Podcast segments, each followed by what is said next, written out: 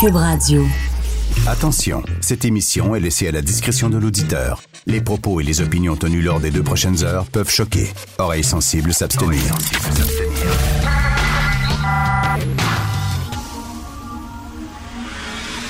Martino. De 8 à 10. Politiquement incorrect.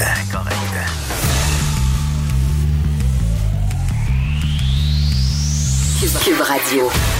Merci d'écouter Cube Radio et Politiquement Incorrect. Vous savez, c'est les 50 ans de Valérie qu'on célèbre euh, euh, ces temps-ci. Daniel Ouimet se promène un peu partout, euh, donne des entrevues. Elle était chez mon ami et confrère Benoît Dutrisac. Si vous n'avez pas vu Valérie, tapez-vous ça. Vous allez sur, je crois que c'est sur iTunes, projet Éléphant. Il y a des films québécois, vous pouvez voir ça. C'est un très, très, très mauvais film. Mais sociologiquement, c'est très intéressant. Valérie, c'est un personnage joué par Daniel Ouimet. Euh, on se rappelle, c'est en 1969. Et elle est dans, un couvent. Puis elle se fait chier avec les sœurs. Il y a des vieilles sœurs qui lui disent quoi faire tout le temps. Puis elle se fait chier avec les religieux. Puis elle, elle sac le camp du couvent, décide de partir. Elle part avec un gars qui est en moto. Puis là, elle vit l'amour libre, puis etc. Elle s'envoie en l'air à gauche et à droite et tout. Et 50 ans plus tard, on est poigné avec d'autres curés, mais c'est pas des vieux curés. C'est pas des vieilles religieuses, c'est des jeunes religieuses. C'est des jeunes curés, des jeunes donneurs de leçons. On c'est drôle de voir ça parce qu'on voyait euh, il y, a, il y a quelques, il y a 50 ans le puritanisme, le Québec étouffé par la religion. Et là, aujourd'hui, c'est le retour du puritanisme. Dès que tu montes une cuisse, dès que tu montes un bout de sein, sexisme, misogynie, exploitation de la femme. Et la religion qui revient. Hein? Hey, euh, c'est beau les signes religieux. La gauche qui se battait il y a 50 ans, à l'époque de Valérie, justement, pour la libération de la femme. Valérie qui montrait ses seins, Valérie qui baisait. C'était, c'était le fun. C'était enfin le Québec se libère. 50 ans plus tard, c'est le contraire. On est pogné avec un retour du puritanisme. C'est très drôle de voir ça, de voir ce film-là, puis de dire, OK, 50 ans plus tard, je pense qu'on recule. On est en train de reculer, là. On est rendu là, hyper puritain, hyper des donneurs de leçons à gauche et à droite, des gens qui s'indignent pour tout et pour rien, qui veulent revenir à la censure. Faut censurer telle pièce de théâtre, faut censurer tel film. Oh mon doux, telle publicité, ça n'a pas de bon sens, c'est de l'exploitation et tout ça. Donc, je pense pas qu'on progresse. Je pense qu'on régresse. On aurait besoin d'un autre euh, Valérie aujourd'hui, euh, 50 ans plus tard. Est-ce que vous connaissez les animaux de soutien? OK, ça, c'est des gens qui ont, mettons, des, des gens qui ont vécu des stress énormes, euh, qui ont été, mettons, agressés, et ça les calme. Des animaux de soutien, habituellement, c'est des chiens, c'est des chats. Euh, ça te calme. Tu as besoin de ton chien, ton chat auprès de toi parce que euh, quand tu as des crises de panique, quand tu as des crises de stress, le contact avec l'animal euh, te calme un peu. Donc, tu peux te promener partout. Tu, sais, tu peux aller en avion avec ton chien en disant, ben, là, mettez pas mon chien dans la soute euh, avec les valises dans sa cage. Je veux l'avoir sur moi parce que c'est mon animal de soutien. Et bon, si vous avez un papier du docteur, on va dire, OK, euh, on va vous le permettre. D'ailleurs, j'ai une amie, moi, qui voulait voyager en avion et elle voulait pas se séparer de son chien. Elle voulait pas que son chien aille dans la soute, fait qu'elle a fait semblant. Elle est allée voir un ami médecin. Puis elle dit écris-moi donc un papier comme quoi j'ai besoin de mon chien. Fait qu'il écrit un papier comme quoi elle avait besoin de son chien comme, animal de soutien. C'est totalement faux. On en avait absolument pas besoin. Mais bref, elle a pu faire le voyage euh, Montréal-Paris avec son chien. Six heures, son chien sur elle. Donc, euh, pendant l'avion, parce qu'elle voulait pas s'en séparer. Donc, mais il y a une femme une Américaine qui a réussi à voyager un vol Chicago-Omaha, un vol d'une heure et demie avec son animal de soutien, un cheval. Un cheval. Elle voyage en cabine d'un avion avec son cheval miniature. Il s'appelle Flirty. Il a la taille d'un grand chien, mais je m'excuse, j'ai vu la photo, c'est plus qu'un grand chien. C'est un, un cheval. C'est pas un grand chien, je suis désolé. Il a voyagé avec sa maîtresse qui a besoin de la présence de cet animal de soutien émotionnel au quotidien pour l'aider à gérer ses crises d'anxiété. Fait que euh, là, tu la, vois, il y a une photo, et dans l'avion, là. Tu sais, comme un, un siège d'avion ordinaire, elle a son cheval à côté d'elle.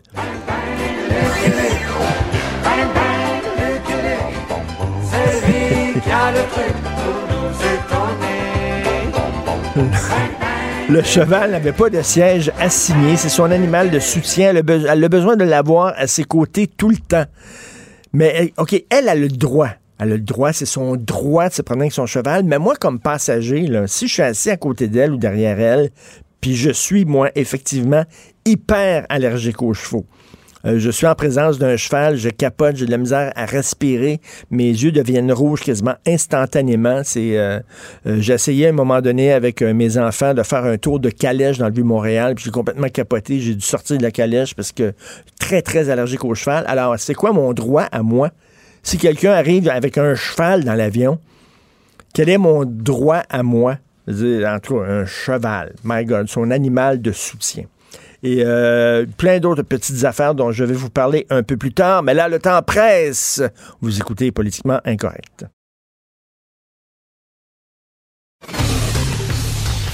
Martineau, franchement, même avec les cheveux gris, il reste un animateur très coloré.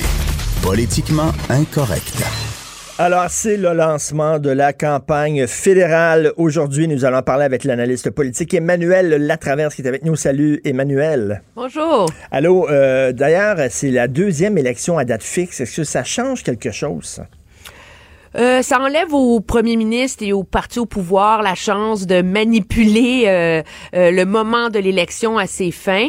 Et je pense surtout que ça donne une chance à tous les partis d'être davantage sur un pied d'égalité en termes de préparation électorale. Mhm. Tout le monde sait quand ça s'en vient.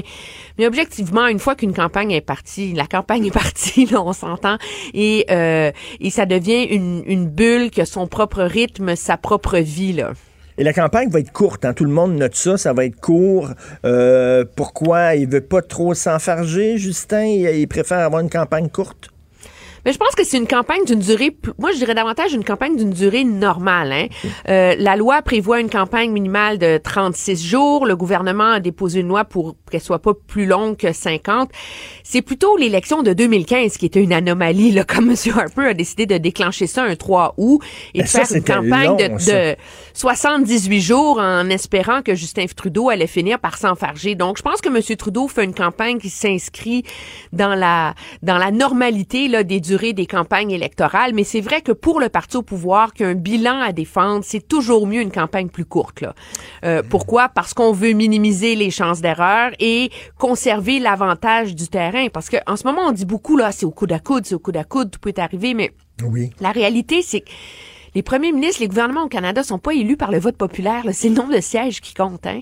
Et quand on a conservateurs et libéraux au coude à coude, dans les faits, les libéraux ont un net avantage. Pourquoi? Parce que leur appui est, est dispersé beaucoup plus équitablement à travers le Canada, alors que les conservateurs, il y a une partie de leur vote populaire qui est euh, qui est comme gonflé là par le fait qu'ils mènent par 30% euh, en Alberta. Mm ben, c'est pas très utile quand tu veux gagner un comté dans la banlieue de Toronto ou, euh, autour de Drummondville ici au Québec. Là. Ben, tout à fait. Et, euh, et là, il y a aussi le parti au pouvoir est privilégié parce que lui, il peut donner des cadeaux pendant ce temps-là, annoncer toutes sortes de promesses. Oui, c'est assez, euh, monsieur. Les, les, les, libéraux se sont laissés aller au jeu, là, qui est comme devenu une de leurs habitudes. Là. Euh, je veux dire, c'est la folie des milliards ben là, depuis le début de l'été. Là, je pense que c'est 12,9 milliards de dollars qui ont dépensé 4500 annonces, etc. Est-ce que ça a vraiment un impact sur le vote? je suis pas certaine. Il y a beaucoup d'études qui ont été faites, surtout du côté euh, des États-Unis, euh, qui laissent entendre que finalement, c'est pas parce que le gouvernement dépense des milliards à la veille d'une élection que les gens vont dire, ah, il m'a fait un chèque, bravo, je vais voter pour lui. L'avantage que ça donne, par ailleurs, je pense clairement aux libéraux, c'est prend au Québec, c'est pas tant le fait qu'ils ont donné un chèque pour faire le tramway de Québec, mmh. c'est la chance de dire, regardez, on a réglé ce dossier-là. Alors, ça leur permet de plaider qu'ils sont un gouvernement qui livre la marchandise. Et faut pas oublier qu'il y a beaucoup de ces annonces-là. C'est sûr qu'on les couvre pas, nous, dans les médias nationaux, mais qu'est-ce que ça fait? Ça fait une photo, ça fait une bonne presse dans les hebdos locaux, euh, là où ont lieu les campagnes électorales, là où les batailles ont lieu, et là où l'espoir, c'est que ça donne un petit avantage euh, aux, euh, aux, aux députés sortants. De là à dire que ça va faire une grosse différence, Je suis pas certaine. Paul Martin avait fait la même chose avant la campagne électorale de 2005. Je pense qu'il avait dépensé euh, 8 milliards de dollars en un mois, puis ça ne l'a pas empêché de perdre. là. Mais c'est une bonne, c'est une bonne nouvelle que ça fasse pas une grosse différence. Ça veut dire qu'on est moins dupe qu'avant. Là. on Ben, on les ça, voit bien. On n'a que- pas une poignée dans le dos, là. Non, je pense que les électeurs sont assez sophistiqués là pour euh, pour comprendre l'espèce de manœuvre électorale. là. Je pense que dans le cas du gouvernement Trudeau au Québec, ça a surtout été une façon de se protéger contre les attaques, euh, contre les critiques, que les dossiers se règlent pas avec le gouvernement Legault, etc. C'est dans ce sens-là que ça leur a été utile, plutôt que sous l'effet euh, du montant des milliards qu'ils ont dépensés au Québec. La question quiz, est-ce que la loi 21 va s'inviter dans la campagne? On le sait qu'il y a quelque temps, il y a une productrice de Radio-Canada qui a pris à partie... Tu l'aimes, euh, hein? Oui, la je l'aime bien gros. Elle a pris à partie Justin Trudeau en disant, vous qui êtes le défenseur des droits des minorités, comment ça se fait que vous n'attaquez pas le Québec sur la loi 21 qui bafoue les droits des minorités? Donc, est-ce que ça va, ça va rebondir, ce sujet-là?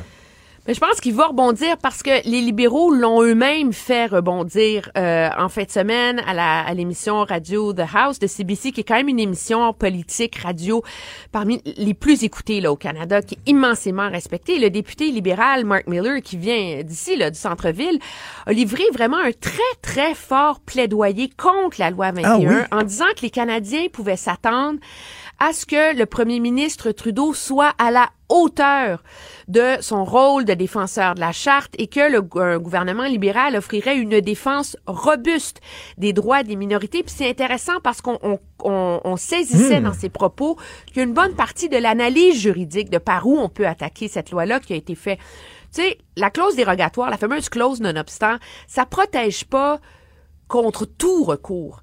Et il y a des clauses de la Charte des droits et libertés qui sont pas soumises à la clause dérogatoire et donc l'égalité des genres, euh, l'égalité des sexes, etc. Et donc, Monsieur Miller a clairement ouvert la porte à ce que le gouvernement conteste cette loi-là. Oh, mais- pour que- les que- libéraux, ça a que- toujours été de dire non, non, on étudie, etc., d'essayer d'épargner la chèvre et le chou. Mais là, dans un contexte électoral, moi, je vois pas comment ils peuvent entretenir ce flou-là Mais ce monsieur 40 Miller jours. là, est-ce que c'était une initiative personnelle ou tu penses qu'il y a eu la permission de Justin Trudeau de d'y aller de ce discours-là?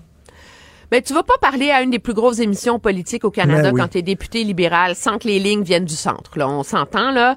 Euh, en plus, Mark Miller, c'est un ami euh, euh, du secondaire de Justin Trudeau. Il est très près euh, de lui, donc euh, c'était pas de la grande improvisation. là, D'autant plus que c'est assez fait euh, questionner, serré par l'animateur, par Gérard Deltel aussi qui était sur le panel avec lui que les lignes étaient claires. Là.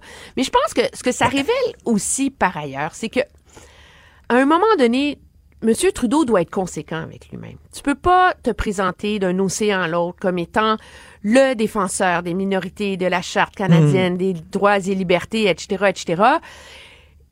Critiquer la loi 21 et rien faire quand tu es premier ministre du Canada. là. C'est aussi ça le problème Ben, auquel il, il est pogné dans ses contradictions. Même chose Ben, avec euh, l'écologie. Là. Il est le grand défenseur de l'écologie, puis il a acheté un pipeline. là, Il est comme pogné dans ses contradictions, M. Trudeau. Oui, et c'est le risque qui pèse, je pense, pour lui sur, pour cette campagne électorale. Il n'y a plus l'avantage d'être le jeune premier qui nourrit l'espoir et qui va changer la politique Oui, oui, canadienne oui. comme en 2015, qui est un message ultra efficace, qui a fait une magnifique campagne.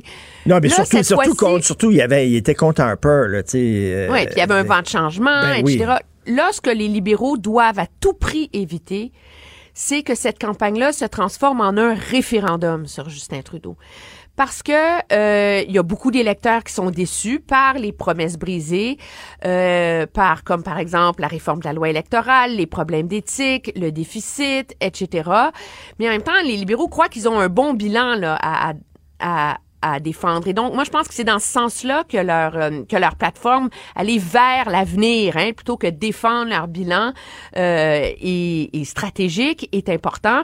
Puis c'est une façon aussi de laisser planer le spectre que euh, imaginer ce qui pourrait arriver si les conservateurs étaient élus, etc., etc. Ben, c'est ça, parce qu'il y a des gens qui sont peut-être tannés de Trudeau, mais de là, dans l'isoloir, Ben, à se boucher le nez puis à donner un chèque en blanc à Scheer, on sait pas trop trop des fois ses positions sont assez ambiguës, entre autres sur l'avortement, même s'il le répétait à de nombreuses reprises qu'il veut pas rouvrir le débat, il y a quand même des gens qui ont une certaine insécurité. Est-ce que, tu sais, est-ce que dans, finalement, à l'isoloir, il y a peut-être des gens qui vont dire, ben, j'aime pas Justin Trudeau, mais je préfère voter pour quelqu'un que je n'aime pas, mais que je connais, plutôt que de voter pour quelqu'un que je connais pas, c'est un Jack in the Box. Ben, comme on dit en anglais, better the devil you know, là. Oui, exactement ça. Euh, oui. Mais euh, oui, c'est sûr. Mais le, ce qu'il faut comprendre, c'est que nous, on analyse ça sous des jeux Hmm. stratégiques, etc. La réalité, c'est qu'il y a une grosse partie de l'issue de cette élection-là qui va dépendre de la participation électorale. Je m'explique. Regarde les résultats. En 2011, les conservateurs ont gagné une majorité avec 5,8% euh, 5,8 millions de votes au Canada. Ils sont en 2015, ils ont perdu le pouvoir, ils ont pris une raclée avec que 96 sièges, mais ils ont seulement perdu 200 000 votes.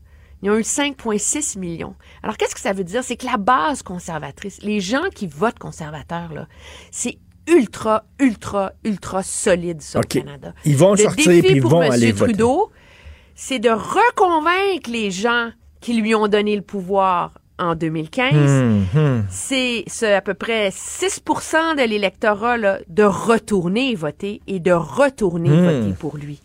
Plutôt que de dire, ah ben finalement, il m'a déçu, je pas les conservateurs, je vais rester à la maison. Donc, je pense que c'est, c'est, c'est cet élément-là qui est l'impondérable dans la campagne et qui va faire la différence le jour du vote. C'est le taux de participation. Les conservateurs bénéficient, sont gagnants quand le taux est faible. Le pari pour M. Trudeau, c'est de reconvaincre les jeunes, les milléniaux, etc., d'aller voter pour lui en 2019 comme il l'avait fait en 2015. Écoute, on a vu, il y a eu des élections en Europe, puis les Verts euh, vont vraiment, là, ont été extrêmement populaires. On, a vu ici au Canada qu'il y avait une percée verte euh, des, des, écolos dans l'ouest du pays, euh, en Colombie-Britannique. Est-ce que, est-ce que les Verts vont aller, vont aller gruger des votes chez Justin Trudeau? Moi, j'ai deux filles en âge de voter, une fille de 23, une fille de 20. Puis chez les jeunes à cet âge-là, l'écologie, c'est extrêmement important. Puis je pense que mes filles vont voter parti vert. Est-ce que ça risque de faire mal à Justin, ça? Ça peut faire mal à Justin. Je pense qu'à à, à court terme, ça fait da- davantage mal euh, au NPD.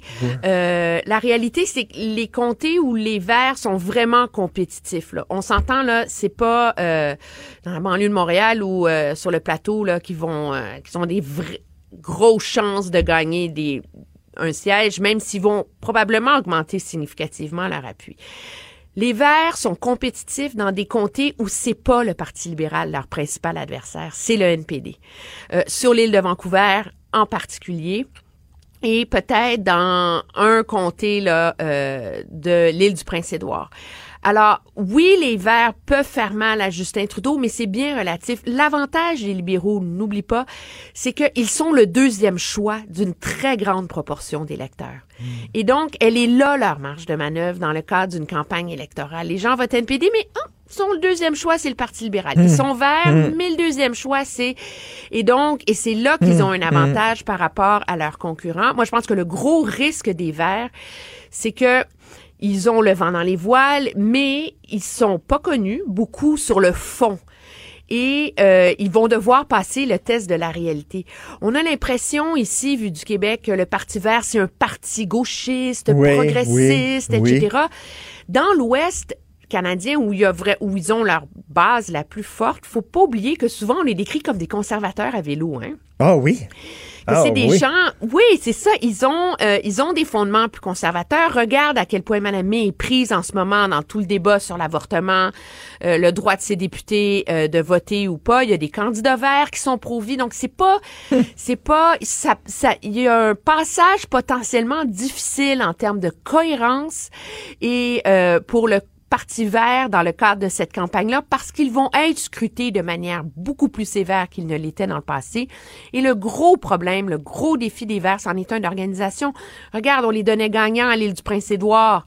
C'est pas arrivé du tout, du tout.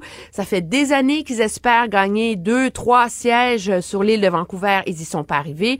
Peut-être que le fruit est mûr, mais de là à avoir un immense phénomène vert le 21 octobre prochain. Je suis pas certaine qu'on soit encore rendu là. En tout cas, Emmanuel, je suis très content que tu fasses partie de l'émission parce que ça va vraiment être une campagne passionnante. Ça va être très le fun de se parler pendant cette campagne-là. Merci beaucoup. Puis on va te regarder, bien sûr, à LCN.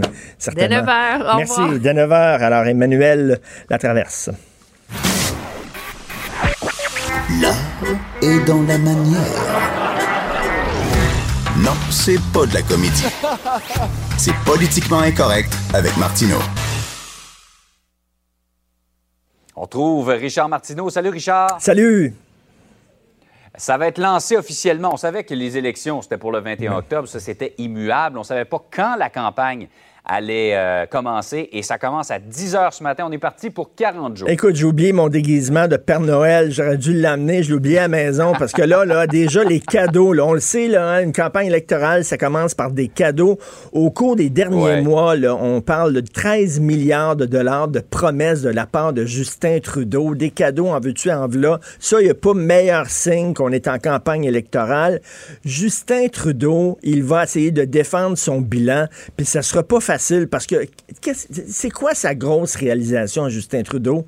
La légalisation du pot. je vous mets au défi de trouver une autre grande réalisation il n'y en a pas beaucoup. C'est la légalisation du pot. Puis ça, on peut pas dire que c'est un succès extraordinaire. Ne serait-ce qu'au Québec, là, ça fait pas énormément d'argent. Euh, sa promesse, c'était, vous savez, on va tirer le tapis sous les pieds du crime organisé. Ça va revenir à l'État. Puis euh, le crime organisé sera plus dans le pot. C'est totalement faux. Johnny est encore ici au parc Émilie Gamelin, juste en face, puis il fait des affaires d'or aussi. Euh, donc, ça n'a pas vraiment fonctionné, la légalisation du pot. Là-dessus, il faut ajouter les déficits incroyable parce qu'il creuse la dette avec une pépine, euh, Justin Trudeau. Euh, ses déguisements à la Dupont et Dupont, là, dans, dans les albums de Tintin, euh, Dupont Dupont vont en Slovénie, se déguise en slovène. Bon, il a fait ça aussi. Ben, le fameux voyage en Inde. Là. Ben, le fameux voyage en Inde, c'est sûr que ça va lui coller dessus. Son voyage chez son ami Lagacan, deux fois, à deux reprises, qui s'est fait taper sur les doigts par le commissaire à l'éthique quand même. Est-ce que ça, ça va coller? Est-ce qu'il va pouvoir nous faire oublier ça avec ses cadeaux et tout ça? C'est la grosse question. Oui, c'est beaucoup de, beaucoup de choses à défendre. Et là, Justin Trudeau, contrairement à la dernière campagne où il était troisième, représentait le renouveau, là, il doit défendre un bilan. C'est pas évident. Ben c'est ça, c'est pas évident. Contre Stephen Harper, rappelez-vous, à l'époque, la, fin mm. la fin de Stephen Harper, même les conservateurs étaient tannés de lui. On était vraiment tannés, on pouvait plus le sentir. Puis euh, c'était un homme froid, c'était un Et là, Justin arrivait, puis tellement... C'était un vent de renouveau. Mais là, quatre ans plus tard, il peut pas jouer sur la même chose. On va dire, à un moment donné, where's the beef, comme les Anglais disent, en disant, euh, euh, au-delà de tes chaussettes, au-delà de, ton beau look et tout ça, euh, qu'est-ce que tu as à nous, à nous promettre? Et d'un autre côté, Andrew Scheer, Andrew Scheer devant lui, qui est pogné, qui est comme pris en sandwich entre son aile très à droite, très religieuse, qui aimerait peut-être rouvrir le débat sur l'avortement. Lui, il veut les avoir parce que ça va être chaque vote va compter dans cette campagne-là. Hein. C'est vraiment là, ils sont nés à nez. Donc, il veut, il veut, il veut pas les perdre, mais de l'autre côté, il veut pas perdre les progressistes. Donc, il doit, comme on dit, souffler le froid et le chaud. Ça sera pas évident. Ça va être, euh, ça va être très, très serré comme campagne électorale. Ah, je sens qu'on va avoir beaucoup de plaisir à en reparler de tout ce qui va ponctuer cette campagne. Parce qu'il arrive toujours, il y a un plan de campagne, mais il y a toujours des choses qui dérapent, il y a toujours des sujets qui font surface qu'on ne pensait pas voir. Hey, Richard, merci beaucoup. Merci beaucoup, bonne journée. Bonne journée. On voit. Richard Martineau. Politiquement incorrect. Cube Radio. On va parler de la protection des lanceurs d'alerte. Hein. On le dit au Canada, les lanceurs d'alerte, c'est extrêmement important. C'est quoi un lanceur d'alerte? C'est une personne qui euh, travaille euh, dans une entreprise ou dans un organisme gouvernemental qui voit qu'il y a des choses qui se passent qui ont aucun bon sens et pour le bien du public, pour l'intérêt public, décide de faire couler des documents qui devraient rester confidentiels. Mais il dit, cette personne là dit, c'est tellement important ce que je vois, c'est tellement inquiétant que oui, j'ai peut-être signé un accord de, secret, de respect du secret, mais là, ça dépense ça et pour l'intérêt public, je vais faire couler des documents à des journalistes. Bon, on l'a vu dans l'histoire de l'UPAC, il y a des fuites, il y a des gens qui font couler des documents. Et là, Guy Bertrand, qui représente une, une enquêteur de l'UPAC, dit ça n'a pas de bon sens parce que le bureau d'enquête a sorti des, des, données sur l'UPAC comme quoi que la femme qui enquêtait sur Guy Wallet, elle avait été mise de côté, retirée du terrain, euh, euh, elle était mise à des tâches administratives, donc c'est un genre de démotion. Alors, euh, le bureau d'enquête a sorti ça. Cette policière-là n'est pas contente en disant ça devait rester secret, c'était pas censé sortir. Et là, Guy Bertrand a dit ben, ça n'a pas de bon sens que les médias décident de publier des documents qui sont confidentiels. Peut-être qu'il y aurait des poursuites à faire contre ces médias-là parce qu'ils n'ont pas le droit de rendre public ces documents-là. Bref, ça pose toute la question de qu'est-ce qui est légal, qu'est-ce qui n'est pas légal dans le cas des, des lanceurs d'alerte. On va en parler avec Maître François-David Bernier, avocat en allée judiciaire, puis qui anime ici l'émission Avocat à la barre le samedi le dimanche à 11h. Bonjour François. Bonjour Richard. Bonjour David. Oui, euh, écoute, qu'est-ce qui, est, qu'est-ce qui est légal, qu'est-ce qui est pas légal? Mettons, le, je, je travaille dans une entreprise privée. Euh, je sais pas, je vois que cette entreprise, cette entreprise-là pollue euh, énormément, ou alors s'en met plein les poches. Euh, bon, euh, ils sont, ils sont pas corrects, il y a de la corruption, etc. mais en même temps, quand tu signes un contrat, ben c'est écrit sur ton contrat qu'il faut que tu te fermes la gueule, puis il faut que tu protèges l'entreprise. mais d'un autre côté, on dit c'est très important les lanceurs d'alerte. Donc, c'est quoi légalement là? Ben, légalement, c'est qu'il y a une loi qui sur les lanceurs d'alerte. Bon. Fait que déjà, on encadre ça, c'est méconnu. Là. Donc, quelqu'un qui, qui est dans un organisme gouvernemental, par exemple, et là se rend compte que il y a une réelle problématique, ben il va devoir suivre la loi. Puis la loi, ben il y a des échelons à respecter. C'est pas de tout de suite aller dans les médias puis de dénoncer. Il faut s'adresser à, son supérieur en premier lieu. S'il fait rien, mais là on, s'adresse à, à l'ombudsman. oui, oui, oui. Ouais. Ah, donc, donc, les médias, c'est en dernier recours. Puis il faut que tu prouves. il faut que tu prouves que tu as fait toutes les démarches avant. Là. C'est ça. Donc, si tu as tout fait puis que personne n'a rien fait, là, tu vas, tu vas donner l'information aux médias. Ben, tu sais, théoriquement, tout ça est fait pour protéger les lanceurs d'alerte pour éviter qu'il y ait des, de lourdes conséquences ou qu'ils perdent leur emploi. On avait vu un exemple avec le ministre La Montagne où est-ce qu'il avait congédié un fonctionnaire finalement, il n'y avait pas lieu d'être. L'agronome, là, l'agronome Louis Robert, là, c'est ça? c'est ça.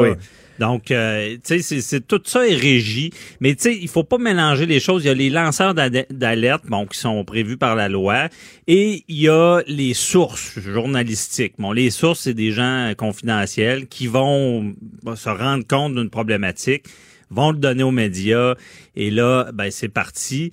Et euh, tu sais, on peut pas freiner ça non plus parce que malgré que des fois, bon, on appelle ça du coulage, mm. c'est très important pour notre système parce que bon, on peut penser à la commission Charbonneau, on, on peut penser au Watergate aux États-Unis, des scandales qui sont ressortis, qui ont fait avancer notre, nos sociétés là pour euh, dénoncer de, la corruption. Et euh, ça, ça vient tout ça de, de, de, de, sources journalistiques qui sont un peu le même style que les lanceurs d'alerte protégés par la loi. Et euh, vraiment, euh, ça, ça, fait avancer le système. on, on pourrait pas restreindre ça. C'est tout le débat sur la liberté journalistique. Puis même là, on, avec Marie-Maude Denis, avec ben oui, on remet un peu en question là justement le, le, le, le contrat qu'un journaliste euh, pose avec sa source en disant écoute, tu me donnes des documents, ben je te jure, je te jure que jamais ton nom va sortir. C'est entre toi et moi, j'en parlerai même pas à ma blonde, à mon chum, mhm. ou à mes proches, ça va être secret. Mais là, ces journalistes-là soudainement se retrouvent devant les tribunaux, puis on les force à nommer leurs sources. Écoute, ça, c'est très dangereux parce que si, si effectivement les journalistes sont forcés de donner leurs sources, ben, il n'y a plus personne qui va parler à un journaliste parce qu'ils vont avoir peur d'être hantés. Ben, c'est en plein ça. Si, si y a un risque là, que les noms sortent puis qu'il y a des conséquences, on, enlève la possibilité là, de, de révéler des choses qu'on n'aurait jamais su puis qui sont, sont problématique, on se cachera pas. Donc, tu sais, là, on parle de l'intervention de Mme Bertrand. C'est sûr qu'à l'UPAC, euh, ça n'a pas bien été. Là. Il y a un beaucoup de coulage. Ben on ne sait pas ce qui se passe, qui, quel intérêt, pourquoi on fait ça, mais beaucoup de documents confidentiels.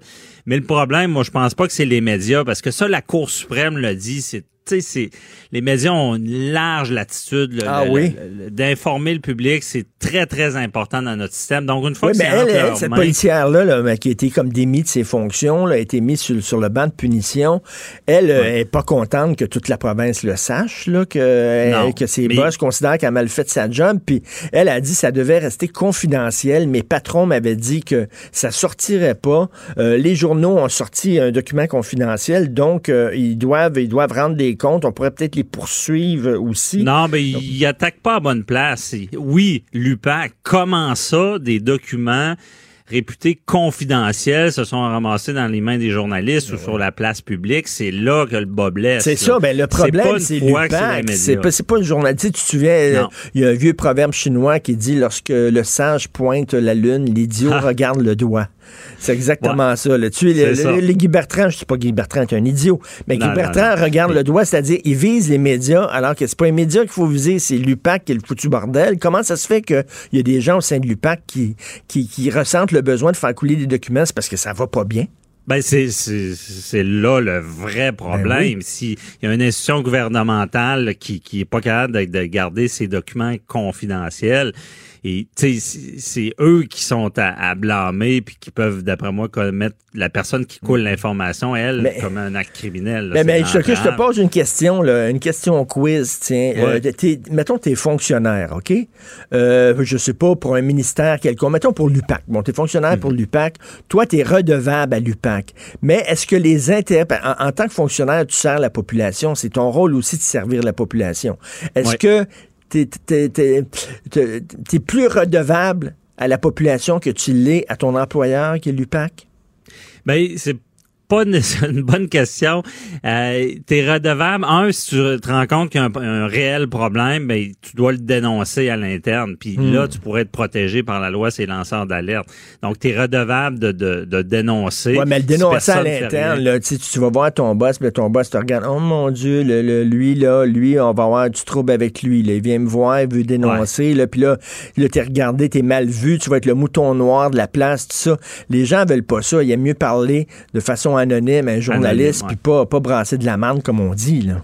Ben moi, je, je conviens de ça parce que ça, quelqu'un qui dénonce ça à l'interne, il Eh, risque. écoute, là. Tout le monde va dire ah non, on, on, on te mettra pas de côté, on t'aura pas de représailles, mais dans la réalité, c'est pas vrai. Je l'ai vu. Puis c'est tout le temps insidieux, c'est tout le temps non non, on n'a rien fait de mal, on t'a mis un, un poste que tu, on était certain que tu voulais pas. Tu sais, c'est- Eh oui. et là, quand un peu comme les gens avant la commission Charbonneau qui disaient qu'il y a de la corruption, il y avait de l'air de des fous là, mais c'est un peu la, la même chose, c'est que là, tu es dans le système, tu, tu dénonces quelque chose, tout le monde te regarde, va dire, Ben oui, tu- on a tous vu le film. Serpico Ouais. là, avec Al. Pacino. Là, tu sais, le gars qui voulait dénoncer la corruption dans la police de New York dans les années 70, il, il est allé voir ses boss en disant écoute, il y a de la corruption, puis tout ça. Puis finalement, c'est, tu sais, tous les autres policiers voulaient le tuer parce que, euh, parce que lui, il était pas, il était pas d'accord avec la corruption. Finalement, à- en bout de course, il est allé voir des journalistes.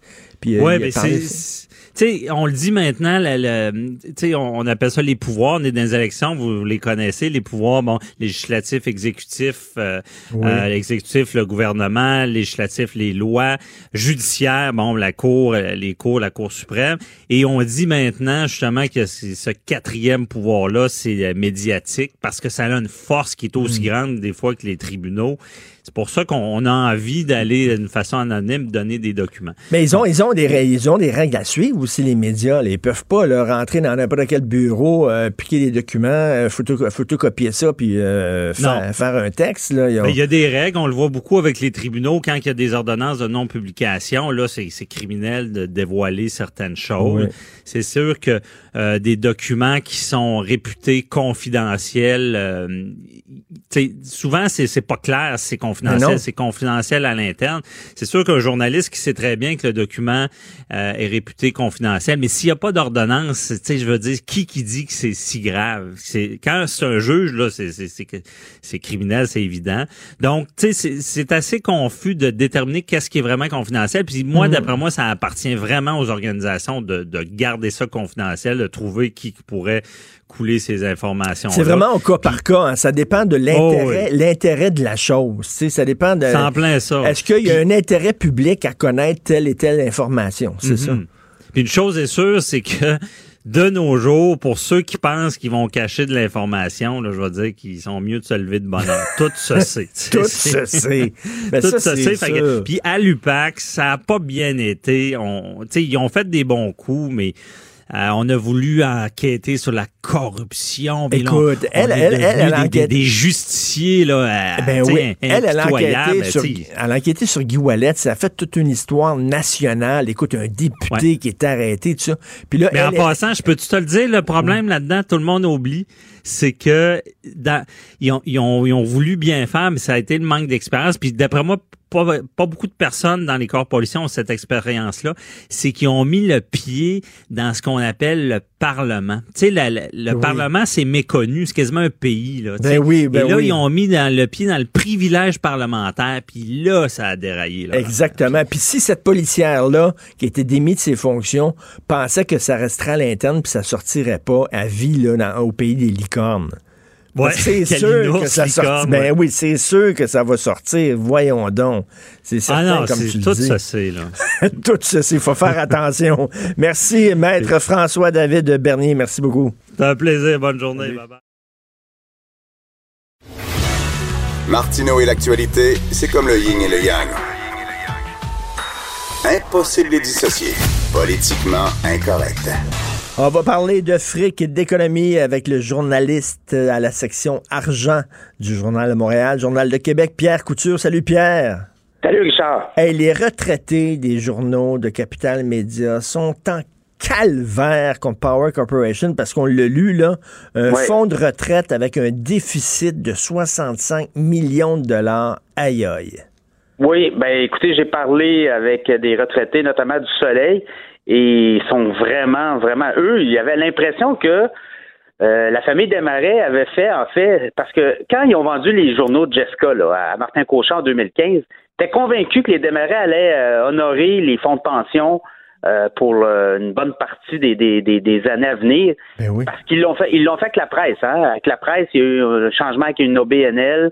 Et euh, ils ont dit oh, oui, on va s'occuper de ça. Écoute, les, là, Power Corp, c'est un conglomérat financier. C'est des milliards, des milliards, là, des gonzillions de milliards. Ben oui, ils ont de l'argent là, pour, euh, pour payer ça, là, eux autres. Et, et, et, et, euh, ben, ils s'aperçoivent que finalement, quatre ans plus tard, Martin Cochon n'a plus d'argent, la compagnie est en faillite technique. Mais c'est que ça veut Euh, dire concrètement, là, mettons, tu es un retraité du soleil, concrètement, qu'est-ce que ça Bon. veut dire qu'il y a un déficit actuariel de 65 millions? Ça veut dire que tu n'auras pas de, de fonds de pension? Qu'est-ce que ça veut dire? Non, ça veut dire que si, mettons, euh, là, actuellement, les, y a- y a- les taux de solvabilité là, sont entre 75 et 78% Ça veut dire que si, dans un mois et demi, le repreneur ou euh, Capital Media fait faillite ou le repreneur dit, moi, j'assure pas la survie des, des, des, des régimes de pension, je les termine, il appelle ça de la terminaison. Bon, ben, eux perdent 25 à 30% de leur rente euh, pour un retraité. Mettons, tu reçois 1000 dollars par mois, ben, tu vas recevoir 750 dollars par mois tu vas perdre 250 pièces par mois. Ça, c'est au minimum. Si c'est 2000 par mois, ben, tu perds euh, le quart, donc tu perds 500 dollars de moins. Alors, tu sais, pour eux qui avaient planifié leurs affaires, Ben oui. ben, ils se retrouvent un peu comme euh, White Birch ici à Québec. Là, il y avait eu ça, la pépetière, même chose. Les, les retraités de Sears ont, ont connu la même affaire. Alors, tu sais, c'est... euh, et je parlais hier avec le, le député de Jonquière, Sylvain Gaudreau. Il disait, écoutez, le problème aussi, c'est que la loi est mal foutue. Les... euh, les, les, les, euh, les, retraités ne deviennent pas des créanciers prioritaires quand il y a une faillite d'une entreprise. Alors, ils se retrouvent à la fin. Mais, mais ah oui, c'est pas des créanciers prioritaires. C'est que tout le monde passe, tout le monde ramasse Oui. les affaires. L'imprimeur, mettons, va ramasser son dû, puis tout le monde est payé. Puis eux autres, c'est les derniers, alors qu'ils ont travaillé Exact. là euh, toute leur vie. Exactement. Alors, tu sais, c'est vraiment... Euh, Ah ouais. sont, sont pris là-dedans. Demain, il y a une rencontre à Québec tu sais, pour les Mais- retraités du Soleil. Il y a six journaux. Hein. Il y a le Soleil, euh, il y a les autres journaux de Capital Média. Mais, mais si j'étais si j'étais un retraité là, du, du groupe Capital Média, je serais en maudit contre mon syndicat aussi en disant Hey, comment ça, vous n'êtes pas assurés, vous autres, là, vous n'êtes pas assurés que justement, il y en aurait notre, notre fonds de pension, euh, Power Corporation, quand il y a eu le- le- la passation de pouvoir. Vous étiez Et où? là, Comment ça, vous n'avez pas dealé ça? Effectivement, il y a le syndicat, mais là, ce qui est, ce qui est particulier, c'est que le syndicat prépare une relance avec une coopérative. Et c'est pas garanti que la relance se fasse en acceptant de prendre euh, les, les fonds de les fonds de pension. Fait que ça, ça pourrait arriver là, dans un scénario hypothétique. C'est pour ça que la CSN est très, très, très avare de commentaires. J'ai demandé à parler à Jacques Létourneau, le grand patron de la CSN, qui est sur toutes les tribunes quand ça fait son affaire, mais là, là-dessus, euh, il est moins euh, il est moins bavard. Là. C'est que ce qui pourrait arriver, c'est que les gens de la CSN décident oh, on, on forme une coopérative, on relance le journal, Le Soleil ou les autres journaux, mais on n'assure pas la survie des fonds de pension, on les termine.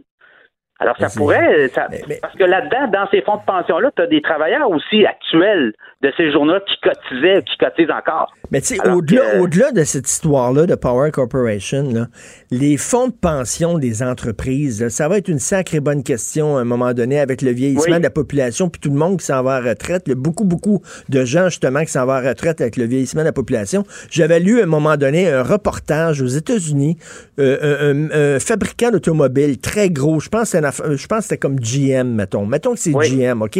Pour chaque pièce qu'il faisait, là, il y a 60 cents de la pièce qui allait au paiement des fonds de pension, plus que la moitié. Oui, effectivement, c'est des gros coûts. C'est des gros coûts, puis euh, aujourd'hui, euh, il y a beaucoup d'autres alternatives, là, beaucoup moins coûteuses pour les employeurs, mais en même temps, pour un employeur qui veut attirer des travailleurs, ben un fonds de pension à prestation déterminée, c'est de l'or, là. Mais encore, faut-il qu'il y ait du cash pour le restant des, des, vieux jours pour tous ces retraités-là.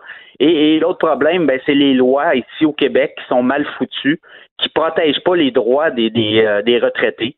Alors, euh, tu peux tu peux te ramasser comme les situations, une compagnie qui va mal, ben mets la clé dans la porte, les, les mettons qui ont pas cotisé, parce que pendant des années, n'oubliez pas, là, euh, les Desmarais puis Power Corp ne cotisaient pas au fonds de pension. Hein, et ah, même prenait les surplus. Ah oui, moi j'ai vu ça parce que j'ai travaillé au soleil.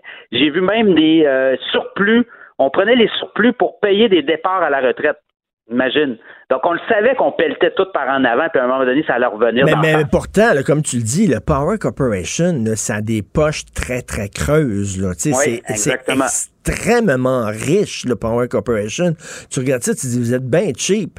Vous avez vendu probablement, on ne sait pas, peut-être une pièce, on ne sait pas, en tout cas, combien ils l'ont vendu à Martin Cochon. Puis là, après ça, vous en lavez les mains en disant, regarde, on s'en fout du fonds de pension. C'est cheap. Ben, en tout cas, pour eux, là, beaucoup de colère. Moi, j'ai senti beaucoup de colère chez les retraités euh, de Capital Média actuellement. Tu sais, Radio-Canada reçoit des millions et des millions de dollars du gouvernement. Et quelqu'un de Radio-Canada me disait, tu sais, euh, là, tu dis, euh, il envoie des millions de dollars, ça va aller dans ça va aller dans la production d'émissions, ça va aller dans la production d'émissions d'information, tout ça. Ça a l'air qu'il y a une très grande partie de cet argent-là qu'ils reçoivent du, gouvernement que tu vois pas en ondes parce que ça va directement dans les paiements de fonds de pension. C'est rendu vraiment un gros problème de société, cette affaire-là. Oui, à suivre. À suivre. Écoute, dans le devoir, Jean-Robert sans façon aujourd'hui dit Veux-tu bien me dire qu'est-ce que le gouvernement faisait dans une mine de diamants? C'était-tu son Christi drôle de faire ça? Peut-on laisser l'entreprise privée faire ses affaires? Qu'est-ce qu'on a à financer des mines de diamants à coût de millions de dollars? Si tu regardes tous le, fond, les fonds publics investis dans la mine Stornoway, la mine Renard au nord de Chibougamau, une mine de diamants qui a à peu près 500 personnes, on a mis quasiment 750 millions de dollars. Là, je, te parle de, fonds publics. On a financé des routes, on a financé toutes sortes de trucs. Et là, le gouvernement a perdu 250 millions dans l'aventure et là, on en remet 12 millions parce qu'on a pris une partie de la dette que euh, la compagnie Stornoway devait au gouvernement pour la convertir en action. Et là, on relance l'entreprise avec la mais c'est, mais c'est ça le problème, là, quand le gouvernement met beaucoup d'argent dans une entreprise. Puis là, après ça, l'entreprise dit ah, ah, ça fonctionne plus ou moins bien. Surtout dans le gouvernement en disant ben, peux-tu m'aider encore? Le gouvernement, ils ont dit ben on a déjà mis beaucoup de millions, on n'est pas pour laisser tomber ça. Puis là, perdre tous ces millions-là. Fait que là, regarde, tu mets le bras, puis à un moment donné, c'est tout le corps au complet qui y pense, parce que tu dis, bon, on a mis 200 millions, on n'est pas pour perdre 200 millions, on va rajouter un petit 50 millions, puis après ça, il faut que tu rajoutes un petit 25 millions, puis après ça... Ben là, là-dedans, euh, c'est le gouvernement qui perdait sa mise. Les actionnaires, il y a des gens qui avaient mis, c'était une compagnie qui était en bourse listée, eux perdent tout, là. Les petits actionnaires, c'est plus de 400 millions qui avaient mis eux autres en, capital action. Ils perdent tout. Le gouvernement dit, ben moi, je vais remettre, euh, je vais remettre peut-être 15, 20 millions on va trouver un opérateur qui est Ossisco, qui est un opérateur connu, là, qui, qui, qui euh, est dans le, domaine minier. La caisse de dépôt demeure là. Il y a un fonds des Bahamas suspect qui est là aussi. Et l'autre chose qu'il faut dire, c'est que le prix du diamant euh, s'était effondré.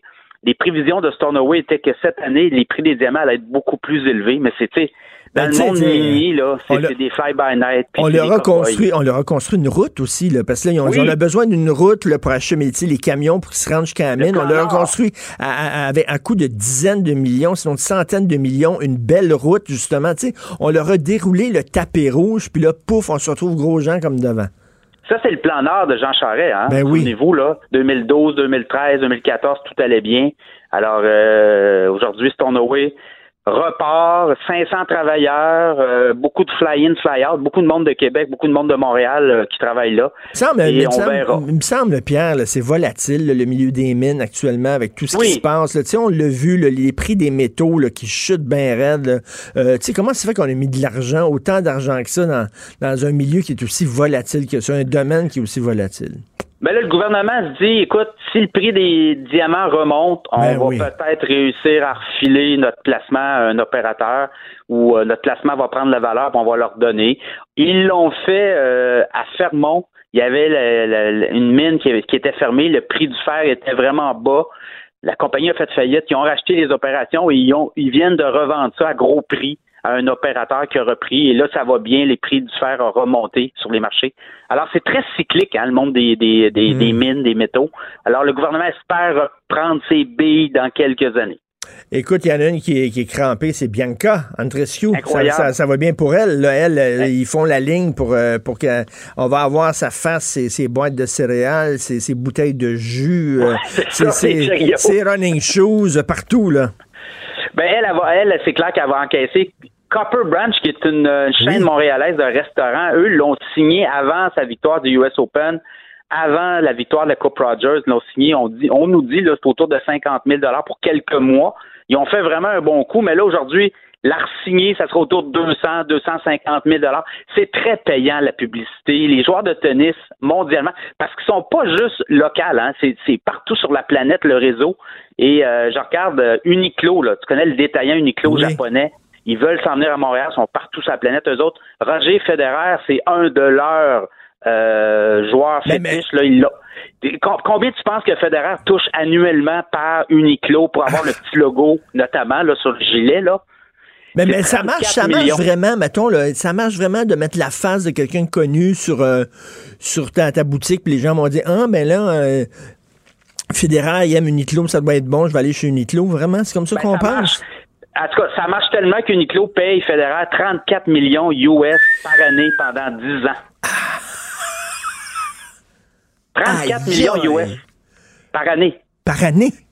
Oui, pendant 10 ans, signé ferme. Là. Donc, c'est 340 millions US que Federer a signé. Avant, euh, Uniqlo, c'était euh, Djokovic, mais Djokovic, lui, a signé avec Lacoste. Alors, tu sais, c'est beaucoup de fric, là.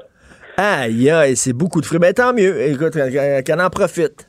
Quand elle Super. profite, j'espère qu'elle va payer ses impôts au Canada. Merci beaucoup, Pierre. Pierre Couture, Salut, Richard. de la section argent du Journal de Montréal, Journal de Québec. L'art est dans la manière. Non, c'est pas de la comédie. C'est politiquement incorrect avec Martineau. Il y a un chanteur au Maroc qui est très, très connu. Moi, je le connaissais pas, mais j'imagine que c'est une, euh, c'est une grande vedette locale. Adil El Miloudi.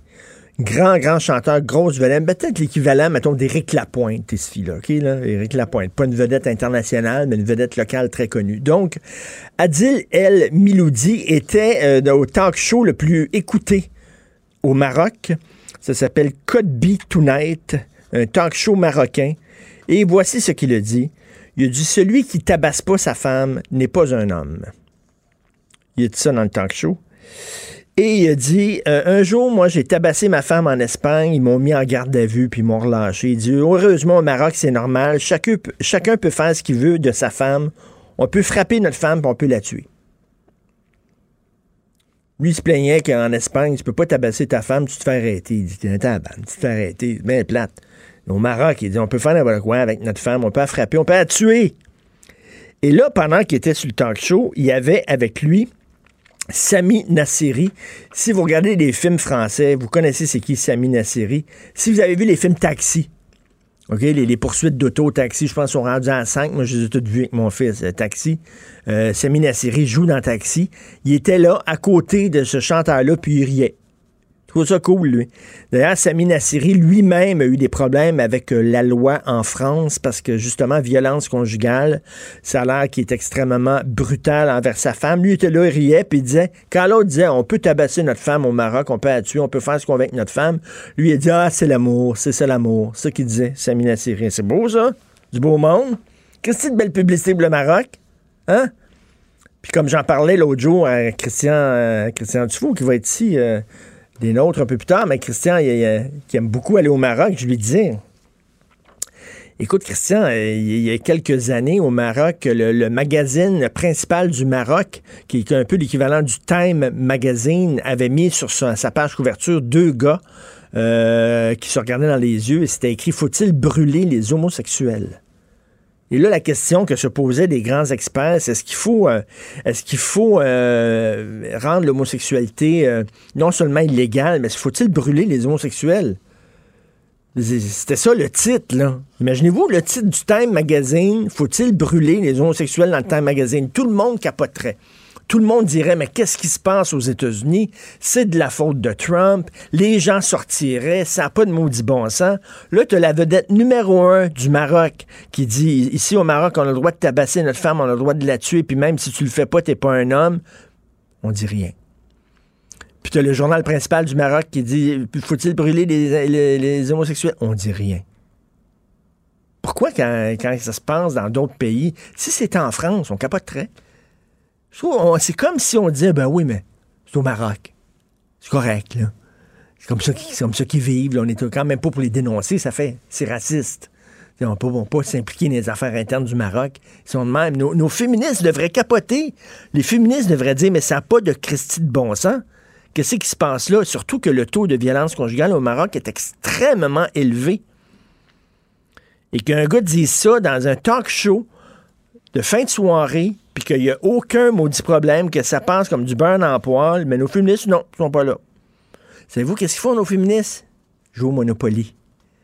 Il y a un nouveau jeu de Monopoly pour femmes, vous avez vu ça? Un jeu de Monopoly féministe. Les femmes partent avec plus d'argent que les gars. OK? Parce que pour, pour compenser. Pour compenser, étant donné que c'est plus difficile pour une femme dans le marché du travail, les femmes sont moins bien payées, etc. Donc, les femmes partent avec plus d'argent puis ont plus d'avantages que les gars en jouant au Monopoly. C'est un nouveau, des nouvelles règles pour les filles. Moi, je trouve que c'est comme si on disait les filles, là, c'est pas bien, bien intelligent. Hein? Fait que euh, quand on va jouer avec euh, au Monopoly avec une fille, on va lui donner un petit peu plus d'argent, puis on va changer les règles pour l'avantager, parce que, sont belles, les filles, mais c'est- pas, pas des lumières. C'est comme l'école de haute technologie en Australie. Oui. Pour les 80% Oui. On laisse passer à 70, c'est correct, c'est des filles. C'est ça. C'est haute technologie, là. Tu sais, il faut être euh, un petit peu plus. euh, Exactement. on va vous prendre quand même. Ah ouais. Fred Rio à la console, c'est vrai. Exactement, tu me rappelais de La ça. même affaire. Il y avait une école de haute technologie, puis pour être accepté, mettons, les gars devront avoir 80% mais les filles 70 Haute technologie, je sais pas, tu fais des avions, tu fais des ponts, je sais pas ce que tu fais. là. Moi, je veux que les gens soient. qu'il y ait 80% qu'ils soient bons. Mais les filles, non.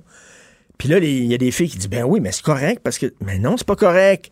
C'est condescendant. On est en train de vous dire que vous êtes des niaiseuses. Il faut faire des règles spéciales pour vous autres, pour vous avantager. Si j'étais une fille, moi, je serais insulté de ça. Mais non. Il n'y a pas de problème. C'est le fun. Un monopoly féministe. N'importe quoi. Greta qui va venir, et là, il y a des écolos, dont Dominique Champagne, qui disent on devrait faire une journée de grève. Ça, va vous surprendre, ça va vous surprendre. Avec les écolos, je suis rendu maintenant, je mets, je mets de l'eau dans, je mets de l'eau dans mon vinaigre. Je regarde mes filles, je regarde les enfants, je regarde les jeunes, ils sont inquiets de ce qui se passe, ils regardent les nouvelles, tout ça, ils voient ce qui se passe, tous les scientifiques, il y a vraiment un consensus dans la communauté scientifique. Tu sais, si c'était une couple de scientifiques, tu peux dire, ouais, mais tu sais, ils sont dans le champ, tout ça, mais tu sais, quand tu as des consensus comme ça, là, de même, là, en disant, comme il y en a eu sa cigarette, là, en disant, à un moment donné, tous les scientifiques sortent en disant, regardez, là, il y a un lien clair. Qui oserait maintenant dire qu'il n'y a pas de lien entre la cigarette et le cancer? Y a-tu quelqu'un qui, qui dit non, non, c'est pas vrai, c'est pas vrai, la cigarette ne cause pas le cancer, c'est totalement faux, ça. Mais non. Tout le monde dit, effectivement, il y a un lien entre la cigarette et le cancer. Il n'y a personne qui remet ça en question. Là, il y a un consensus des scientifiques qui disent, ça va pas, là. Le climat, il y a des changements climatiques importants. C'est important. Moi, si j'étais jeune, effectivement, je dirais, peut-être qu'il faut forcer le gouvernement à prendre, à prendre cette problématique-là plus au sérieux. Puis peut-être qu'effectivement, je sortirais dans la rue. Puis peut-être, je me dirais, tu sais, c'est, la, terre qu'on va laisser à nos enfants. On veut-tu leur laisser une dompe? On veut-tu leur laisser un dépotoir? Eux autres disent, pendant une journée, on sort, on marche pour mettre pression pour les gouvernements en disant, c'est correct de parler d'économie. C'est correct de parler de laïcité, de laïcité, puis c'est correct de parler de, de, de langue, puis tout ça, protéger la langue, mais il faut peut-être protéger l'environnement aussi. Pouvez-vous, s'il vous plaît, mettre ça à votre agenda, s'il vous plaît? C'est-tu si fou que ça, demander ça? Tu sais, c'est-tu si fou que ça, là? Je comprends, moi, je suis pas un fan de Greta. Elle me tape ses nerfs, je la trouve instrumentalisée, je la trouve manipulée. euh, elle va être reçue ici comme une sainte, tout le monde va capoter. euh, euh, François Legault, il n'aura pas le choix. Il va falloir qu'il reçoive à l'Assemblée nationale parce que s'il si, ne reçoit pas, ça va être épouvantable. Ça, voyons donc. Il a reçu Dominique Champagne dans son bureau pour discuter. Il faut qu'il reçoive Greta. C'est la sainte. Ça, ça m'énerve. Il y a des affaires qui m'énervent chez les écolos. Quand ils disent faut pas avoir d'enfants, quand ils disent faut pas prendre l'avion, quand ils disent faut aller chier dans le jardin quasiment, là, ça, ça m'énerve au bout. Il y a un discours, et puis le discours apocalyptique aussi. Là, si on règle pas ça dans, dans, dans un an, là, y a, certains pays vont être totalement submergés, puis là, on nous montre des, des films, puis ça. Ça, m'énerve, mais reste que quand même, c'est vrai qu'il faut parler davantage d'écologie. C'est vrai.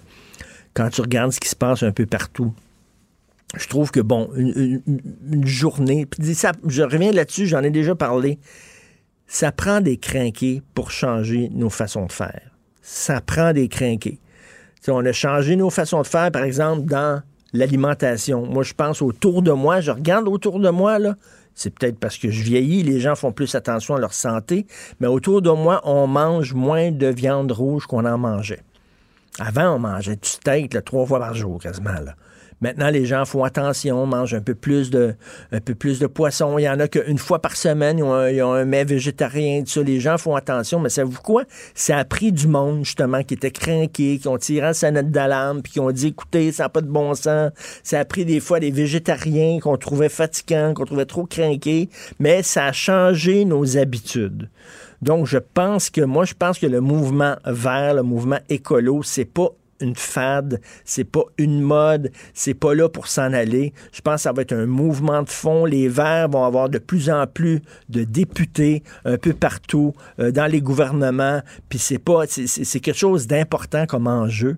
Et euh, moi de voir qu'il y a des jeunes qui veulent s'impliquer là-dedans, ben on n'arrête pas de chialer, les jeunes sont apolitiques, ils sont tout le temps devant leur écran, leurs jeux vidéo, euh, ils n'ont pas vraiment d'amis, ils sont, ils sont enfermés dans leur bulle. Là, non, ils sortent, ils veulent se mettre ensemble, ils veulent se mettre une gang, puis ils veulent faire pression sur le gouvernement.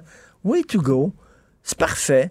Moi, je préfère que les jeunes fassent ça, qu'ils soient, euh, je sais pas, là, en train de faire des selfies, puis en train de suivre des, des quoi, comment on les appelle, les, les, Les youtubeurs. Les influenceurs. Les influenceurs. Instagram. Les influenceurs. Je préfère qu'ils fassent ça. Vous écoutez politiquement incorrect. Martineau, le seul qui peut tourner à droite sur la rouge à Montréal. Politiquement incorrect. Mais c'est politiquement correct de l'écouter. Un auditeur, Claude, m'écrit en disant J'aimerais ça que Greta aussi aille faire la leçon à l'Inde et à la Chine. Ben oui, tout à fait d'accord, tout à fait d'accord. Et dis-moi, ça m'énerve qu'elle vise seulement que l'Occident. Je suis complètement d'accord avec vous. Effectivement, c'est des gros pollueurs aussi, puis on devrait leur faire la leçon, eux autres aussi. Comme je vous dis, là, je suis pas un fan de Greta, absolument pas. Mais je trouve que le, combat écologique n'est pas un vain combat. C'est pas un combat stérile. Puis, euh, vous savez, moi, moi, quand j'étais jeune, j'avais des combats. On avait des combats. Ma génération, c'était, je sais pas, c'était la protection de la langue, c'était la protection de la culture. Les jeunes ont d'autres combats. Et savez-vous quoi? C'est normal. Quand on était jeune, on bottait le cul des plus vieux en disant, ben, puis là, c'est c'est au tour des jeunes à botter notre cul. C'est normal, c'est comme ça que le monde avance. Les jeunes ont leur combat et qui n'est pas nécessairement plus débile que nos combats qu'on avait lorsqu'on avait leur âge. Voilà. Alors là, on va parler avec Mélodie Nelson. J'adore son nom. J'adore son nom parce que j'ai un fan fini de l'album Mélodie Nelson de, de, de, voyons, de Serge Gainsbourg. Euh, elle est auteure, elle est chroniqueuse. Elle a écrit dans Urbania un texte que je trouve très intéressant sur la jalousie. Peut-on en finir avec la jalousie, avec la monogamie? Euh, elle parle du couple open, du polyamour. Euh, elle est avec nous. Salut Mélodie. Bonjour Richard. Moi, Allô. mon combat est très petit. Un peu de déconstruire les mythes par rapport à la sexualité et Urbania euh, me, me laisse le faire euh, avec joie. Puis euh, oui, non, j'ai trouvé ça super intéressant, moi aussi, d'explorer ça, euh, le modèle qu'on qui nous est imposé ou qu'on se l'impose nous-mêmes, qui est le couple deux personnes à tout jamais fidèles Ben oui. jusqu'à la fin des temps. hein. Écoute, moi, je, je, je, le dis, je suis euh, monogame, je suis fidèle, mais, mais je, je, suis lucide aussi. C'est, imposé culturellement, ça. Parce que, veux dire, tu sais, naturellement, on n'est pas naturellement monogame, ni les hommes, ni les femmes. À un moment donné, la société a dit non, tu as le droit rien que de baiser avec la personne à qui tu es en couple et c'est tout.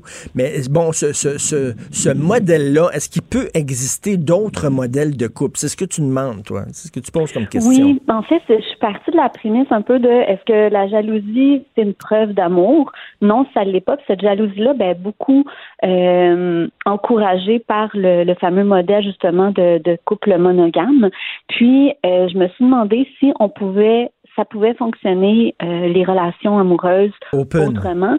Oui, exactement. Que ce soit des relations ouvertes, comme tu as dit, ou de polyamour. Le polyamour, c'est euh, quand tu as une vraiment une meilleure gestion de ton temps que moi et que tu es capable d'avoir euh, plus d'une relation amoureuse, émotionnelle et sexuelle. Mais c'est ça, euh, parce que le, le polyamour, c'est pas un couple open. Un couple open, c'est que tu vas baiser à l'extérieur, mais le polyamour, c'est que tu entretiens une relation sur le long terme avec plusieurs personnes. Écoute, c'est pas évident, ça.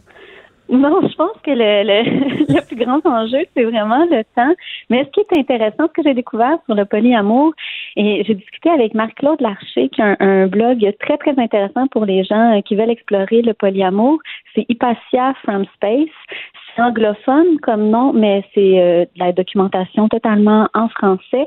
Puis, elle voulait vraiment tempérer un peu ce que je pensais, parce que j'étais partie dans l'idée que euh, c'était le couple monogame qui, qui était toxique, en fait, qui Mhm. pouvait euh, et qui pouvait être un peu mauvais, en fait. Mais la jalousie, elle est présente dans tous les couples. Puis il y a des relations polyamoureuses qu'elle m'a dit qui ont des positifs, du négatif, comme les relations monogames. Ce qui est intéressant avec euh, les relations qui explorent, autre chose que le, le couple de deux personnes monogames, c'est que euh, je crois euh, une plus grande réflexion sur leurs propres besoins, puis aussi sur qu'est-ce qui nous pousse à être jaloux.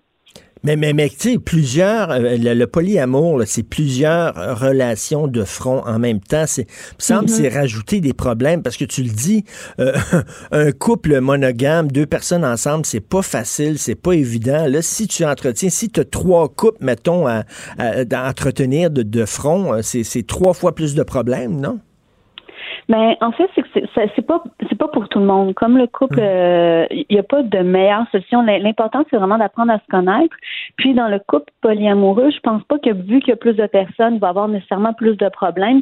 Je pense qu'on n'aura pas le choix de beaucoup plus communiquer, justement, et d'être à l'aise. euh, c'est- c'est incroyable le nombre de situations qu'il peut avoir. Comme dans, elle a écrit un livre, puis dans son livre, elle indiquait que elle, dès qu'elle a commencé le couple polyamoureux en 2013, elle espérait plus ressentir du tout, du tout de jalousie. Puis des fois, elle, elle voyait son conjoint principal avec une autre amoureuse. Elle était tellement heureuse pour lui parce qu'elle était capable de, de voir sa joie. Puis d'autres moments, c'était le contraire. Elle souffrait énormément de cette jalousie-là. Mais euh, c'est vraiment en discutant de se trouver un- aussi une communauté où en parler. Euh, les gens qui explorent ce genre de relations-là sont chanceux parce que, je veux dire, il y a 15 ans, Internet était moins euh, disponible. Maintenant, il y a des groupes polyamoureux de Montréal sur Facebook et je pense que ça aide beaucoup de comparer. Mais, mais, mais c'est, pas fait pour tout le monde. Comme le, le couple monogame est pas fait pour tout le monde non plus. Là. Euh, Exactement. mais là, Non. ça, ça fonctionne comment, là, pratiquement? C'est-à-dire que lundi, mercredi, vendredi, je vais avec je vais être avec euh, toi, mais le mardi, puis le jeudi, puis le samedi, je vais être avec l'autre. Y a-tu des règles que- comme ça, quoi? Je pense que je pense que chaque euh, chaque couple, chaque situation euh, est mouvante. Comme par exemple, j'ai une amie qui réside à la fois en France et au Québec. Quand elle revient au Québec, elle est en relation avec une femme, mais en France, elle est mariée. Euh, puis sinon, j'en ai une autre que, en fait, je ris beaucoup quand je discute avec elle parce que ce qui est pas réglé dans son cas, c'est d'en discuter avec ses parents. Alors, certains jours de, certains soirs de, mais, mais, ses parents constatent qu'elle n'a jamais été aussi heureuse et épanouie, puis ils lui disent, ils lui communiquent ça, mais elle n'est pas capable encore d'expliquer la raison derrière, euh, derrière tout ça. Puis quand elle a besoin d'une gardienne parce qu'elle a des enfants, ben elle va, elle va demander à ses parents d'aller garder, puis ils gardent, mais il voit très bien qu'elle et son conjoint ne reviennent pas aux mêmes heures. Alors, euh, c'est des petites situations cocasses comme ça, mais je pense que, je pense que chaque personne y va selon. Euh, c'est ça, on, se bagosse, on se bagosse une façon d'être de, de, en couple et d'être heureux. Le couple open, il y a différentes formes. Par exemple, mettons, s'il y en a un qui. Les, les, les, les, deux ont un job qui leur demande de voyager, ils se disent, regarde, ce qui se passe, mettons, quand tu es en voyage, ça te regarde, je te donne la permission de me tromper quand tu es en voyage, ou ça peut être même, on t'habite Montréal, puis tu as le droit d'avoir des histoires, mais dis-moi le pas. Euh, je le sais que tu vas mm-hmm. avoir des histoires, tu pas besoin de me le dire. Puis il y a des couples, au contraire, qui se racontent, là, hier, je suis allé baiser avec un tel, ah oui, puis tout ça. Il y a vraiment différentes formes de, de couples open. Oui, exactement. Ça peut être excitant même de, de savoir les aventures de l'autre. Euh, moi, ce que j'aime moins du couple ouvert, euh, c'est peut-être parce que j'ai entendu plusieurs histoires euh, de à, la fois d'hommes et de femmes qui se disaient dans un couple ouvert pour pouvoir avoir euh, des aventures sexuelles avec d'autres et que par après ben on apprenait que c'était pas vrai que le conjoint ou la conjointe n'était pas au courant d'être dans un fameux couple ouvert. Je pense que c'est une excuse. fait qu'il faisait rien que la tromper puis ça vient de finir là, c'était pas un couple ouvert là. Exactement, oui. mais, mais, mais, écoute, j'avais un ami qui a essayé ça, le couple open, OK, là? Puis Mm-hmm. à un moment donné, sa femme avait un, elle voyait un amant, puis lui, il savait. Puis bon, à un moment donné, il allait se coucher, il était 10h30, 11h. Elle, elle se met, bon, comme en, je sais pas, en chemise de nuit, whatever. Il se couche, le téléphone sonne, c'est son amant. Elle se lève, elle s'habille, puis elle va le rejoindre. Il a trouvé ça tough en tabarnouche. Ça n'a pas duré longtemps, là, tu sais. Est-ce qu'on est en train de se mentir à nous-mêmes? Est-ce que les questions que je te pose, je ne sais pas, tu as plus étudié ça que moi, mais la jalousie, c'est peut-être pas intrinsèque à l'être humain aussi? Euh, je pense que oui. Puis euh, Marie-Claude Larcher, justement, qui a beaucoup réfléchi à cette notion-là, le croit, pense que c'est une émotion au même titre que la joie ou la colère. C'est Mm. très valable. Puis il faut savoir se protéger. Il faut savoir se protéger soi-même, mais protéger l'autre aussi. Comme par exemple ton ami qui a vu sa femme euh, le quitter en plein milieu de la Oui. nuit pour rejoindre son amant. C'était pas nécessairement euh, quelque chose de de protecteur envers lui, ce qu'elle a fait. Mm, il faut il faut penser à l'autre personne dans Mm. tout ça, puis euh, de, de, de connaître ce qui peut déclencher notre jalousie, la jalousie de nos partenaires, puis essayer de l'éviter parce que elle va toujours exister la jalousie, mais au lieu de réparer les pots cassés ou au lieu d'en vouloir à l'autre personne parce qu'elle a enlevé sa jaquette puis elle a mis de la lingerie pour rejoindre quelqu'un d'autre, ben il faut essayer de voir qu'est-ce qui peut qu'est-ce qui peut être fait pour que- tempérer ça, pour rendre notre notre partenaire moins sensible. euh, Est-ce que tu penses que les danger? jeunes vont être moins attirés par le couple monogame euh, fidèle? Est-ce que tu penses qu'ils vont être plus open? Si on le voit dans leur identité sexuelle, c'est beaucoup plus fluide que ma génération, par exemple. Est-ce qu'ils vont, ass- ils vont être tentés d'essayer autre chose? J'en ai aucune idée. Je, je serais, je serais, je serais portée à être d'accord avec toi, mais je, je sais pas. Je me suis pas penchée sur des études. Ce que je vois, en fait, c'est un peu euh, les extrêmes. Il y en a qui sont très très proches des valeurs euh, traditionnelles et qui ont peur d'explorer. Mais je crois que oui, on, on est beaucoup. Les, les jeunes sont plus fluides dans leur identité sexuelle, dans leur recherche aussi de qui ils sont, puis en recherchant euh, ce dans quoi ils sont bien. Je pense que oui, peut-être qu'ils vont explorer. euh, plus de façons de vivre l'amour euh, et leur sexualité. L'important, c'est d'être bien puis c'est d'être ouvert avec l'autre. Si, tu sais, que, Oui. que vous entendiez puis qu'il y a des règles strictes. Par exemple, mon chum aurait pu dire, regarde, à un moment donné, après 10 heures, non. Là, tu sais, il veut dire, tu mets des règles, tu mets Mhm. des balises pour que les deux se respectent et les deux se sentent bien là-dedans. Exactement. Mais il y a des gens qui vont dire, il y a des gens qui vont dire, il y a rien qui vaut le bon vieux couple ensemble, là, qui se trompent de temps en temps puis qui le disent pas à l'autre puis ça garde secret. Mais on sait tout maintenant. On finit par tout savoir. Oui, c'est vrai. Mais c'est, hey, écoute, on a vraiment rien gratté le- la, la pointe de l'asperge, comme on dit. J'invite les gens à lire ton excellent texte pour en finir avec la jalousie. Comment peut-on gérer cette émotion potentielle toxique? Parce que oui, ça peut être toxique, on le voit. Là. Il y a beaucoup de gars qui finissent par tuer leurs femmes parce qu'ils sont jaloux puis qui n'acceptent pas Mhm. euh, que ces femmes-là puissent avoir une vie à elles. Donc, euh, c'est une réflexion bien intéressante. Merci beaucoup, Mélodie. Merci beaucoup pour cette. Richard. Merci. Merci. Merci. Au revoir. Salut, vous écoutez Politiquement Incorrect. Richard Martineau. Politiquement incorrect. Cube Radio. Là, je suis très content. Je reçois Christian Dufour, politologue, mais qui parle de toutes sortes de sujets. Il est toujours intéressant. C'est mon ami. Puis là, on a une demi-heure ensemble. Ça, c'est le fun. On va pouvoir faire le tour de plein de trucs. Je suis un placoteux. C'est pas Eh les ben oui. sujets qui manquent. Faut faire attention. C'est on est à la radio, des fois, avec toi. On oublie, on oublie que notre radio- rompu, mais. Hey, on parlait de jalousie tantôt. Ah ouais. là. On parlait de couple hétérosexuel avec Mélodie Nelson. C'est-tu un stéréotype? Est-ce que je, est-ce que c'est un cliché? Est-ce que c'est un préjugé que j'ai? Mais il me semble que la, la- la- la fidélité, les couples monogames, ça, chez les homosexuels, c'est pas aussi. Ben, ben, moi, je pense que les dans. homosexuels sont pas aussi. c'est- On est en bandés, terrain- bandés, on- on est- sa fidélité. On est en terrain miné, hein, mon cher euh, euh, Richard. Moi, moi, je pense qu'en matière de comportement euh, euh, sexuel, moi, je suis pas du tout moralisateur. Vraiment, là, tous les comportements pour moi sont acceptables dans la mesure où tu n'agresses pas les autres. Ben oui. C'est ça, c'est ça la limite. Pour répondre à ta question, euh, moi, je crois que dans les couples euh, homosexuels, que c'est la rencontre de deux hommes et que euh, tous les hommes ne sont pas pareils, je tiens à le dire, là, puis toutes les femmes ne sont pas pareilles. Mais reste qu'est-ce qu'on peut dire encore aujourd'hui que une bonne partie des hommes, pas dire la majorité des hommes, sont capables de dissocier le sexe de l'amour des sentiments, alors que c'est moins le cas pour une bonne partie des femmes, avec des exceptions. là. Il y a des gars là, là-dessus qui sont, qui sont pas capables de le dissocier. Donc, dans ce sens-là, dans la mesure où ce sont deux gars, dans deux sexualités plus impérieuses, tu veux, plus détachées des sentiments, je dirais, oui, je dirais que c'est peut-être euh, euh, plus euh, fréquent, euh, l'infidélité, mais, mais, mais c'est ça. Mais, mais je, je- je reconnais les exceptions, mais, mais le problème, c'est qu'on est dans une société où on ne veut plus qu'il y ait de différence entre les hommes et les femmes. Je veux dire, là, maintenant, Oui, ce qui est à la mode... Non, puis même, on, on nous dit que des parents qui, ont, qui mettent en- au monde un enfant, un gars, il faut pas qu'ils l'élèvent comme un gars. Il faut pas que si c'est une fille, il l'élève comme une fille, parce que c'est comme pas le- respecter l'enfant au cas où l'enfant déciderait, à 6 ans et trois quarts, que euh, c'est pas une fille, c'est un gars. Donc, donc, mais pour répondre à la sexualité, euh, Mais- moi, je pense qu'il y a encore des gens qui sont fidèles. Je te dis, c'est pas vrai que c'est archaïque. Il y a des gens, moi, j'en connais, là, des gens qui sont ensemble depuis 40, 50 ans, c'est pas des cons, c'est une valeur quand même, la fidélité. Mais en même temps, l'infidélité, je dis pas que c'est une valeur, mais ça fait partie de la vie. Puis tu sais, le, le, le, puis pour les gars, je trouve que C'est-à-dire pour- quoi? C'est- C'est-à-dire, si une fois au chalet, c'est correct? Non, non, mais regarde, autrefois, là, dans les cultures là, euh, plus latines, là, t'avais le gars qui avait sa femme, Ben oui. puis il avait sa maîtresse. Hein, ça marchait de même. Ben, les, les- les mariages bourgeois en France, là, tout le monde a, tu sais, tout le monde a un amant maîtresse, mais t'as, tu sais- Mais aujourd'hui, Richard, je veux dire, moi, mon âge vénérable, j'ai moins ces problèmes-là. Encore que je suis pas totalement rangé, là. Tant qu'on est en vie, on est en vie. Mais des fois, je plains les jeunes hommes. C'est les jeunes hommes plus, plus, euh, avec une sexualité impérieuse, puis qui sont plus, euh, un, un peu courageux, avec les réseaux sociaux, avec l'informatique, avec l'enregistrement de tout, là. Si tu veux tromper ta femme, ou même si une femme veut tromper ton- son mari, parce que c'est, c'est compliqué, hein. Hein? Eh, c'est compliqué Dieu, de faire ça. ça, puis ça tu ça Je- mais moi, je crois, mais plus sérieusement, on parle. Moi, j'ai l'impression qu'il y a beaucoup de misère sexuelle actuellement.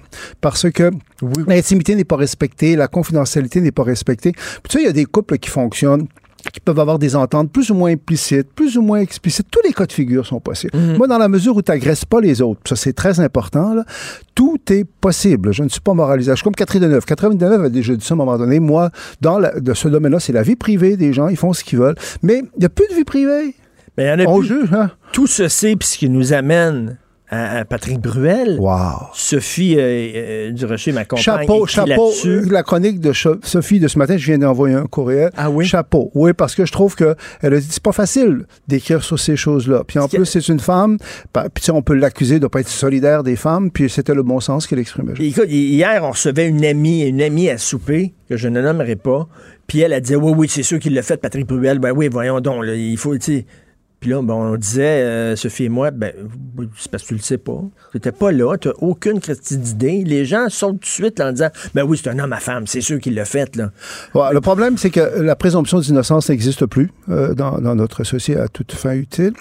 Bon, ça, il faut rappeler le Patrick Bruel qui a été comme euh, accusé là, de, de- d'exhibition puis de harcèlement sexuel vis-à-vis une, une masseuse. C'est une masseuse ou une massothérapeute? C'est pas la même affaire, une masseuse. Il était avant un spectacle. hein. C'était juste avant un spectacle dans, dans, dans, dans sa loge.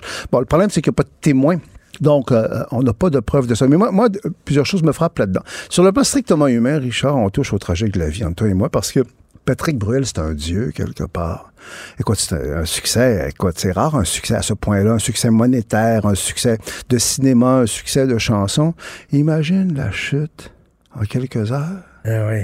Parce que là, là, Écoute, ça devient un paria. C'est un paria, là. Il a enregistré une émission à Québec, euh, au Québec qui était censée être diffusée, puis l'émission ne sera pas diffusée sur, sur la base d'allégations. Il n'y a rien contre lui. Là. Une simple allégation, les- le a diffuseur pas a eu peur, puis ont retiré l'émission. Donc, dès que tu es accusé, tu es coupable. Donc, c'est, moi, je, souvent, c'est un fascisme qui monte. Là. faut Ah oui. pas avoir peur des mots. Là. Parce qu'on on détruit la vie de gens à partir de simples allégations.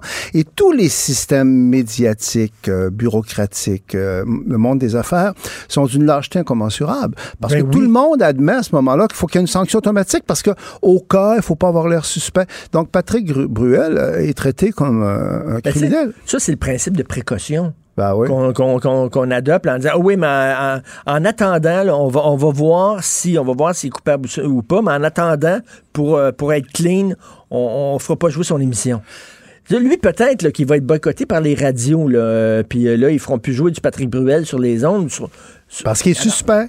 Et, et- et aussi, ça montre aussi, c'est que euh, avec les réseaux sociaux, bon, en fait, euh, les gens peuvent s'exprimer. euh, puis il y a une partie importante des gens qui sont sur les réseaux sociaux, pas tout le monde, là, mais je trouve que ce sont des, des gens frustrés, euh, méchants, euh, en fait. Et à ce moment-là, c'est tentant de, de- de s'attaquer à des gens qui, qui sont des symboles de succès. Donc, les, les idoles, les gens qui ont réussi deviennent des, des des cibles, cibles, etc. Puis aussi, on est dans un domaine, toi et moi, là, on parle d'un massage. Puis, écoute, on est rendu on- dans le gris, là. C'est quand même pas un viol, là, Ok, caractérisé d'après ce qu'on comprend. En tout cas, tu comprends ce que je veux dire? C'est qu'on on, on évacue totalement. je pose la question là OK, on- c'est un terrain délicat, mais on, on est franc. On pose la question, puis les gens vont, vont faire leur propre réflexion, ceux qui nous écoutent. Est-ce que Mettons, si tu dis, tu te fais, tu te fais faire un massage, puis tu dis, tu demandes à la fille, écoute, ça te tente-tu d'aller plus loin? Je suis prête à te payer, mettons. Puis elle a dit non. OK, c'est correct, tu l'écœures pas. Est-ce que ça, c'est acceptable? Ben, ça, déjà, en soi, c'est déjà aller trop loin? ben, c'est ça la question. Je dirais que dans la nouvelle culture de MeToo, Ça dit c'est non, à- puis c'est tout, puis tu penses à autre chose, puis tu continues le massage ordinaire. Si tu... Ben, dans la nouvelle culture de MeToo, euh, on peut euh, prétendre euh, que c'est une agression. Mais moi, j'adhère pas à ça.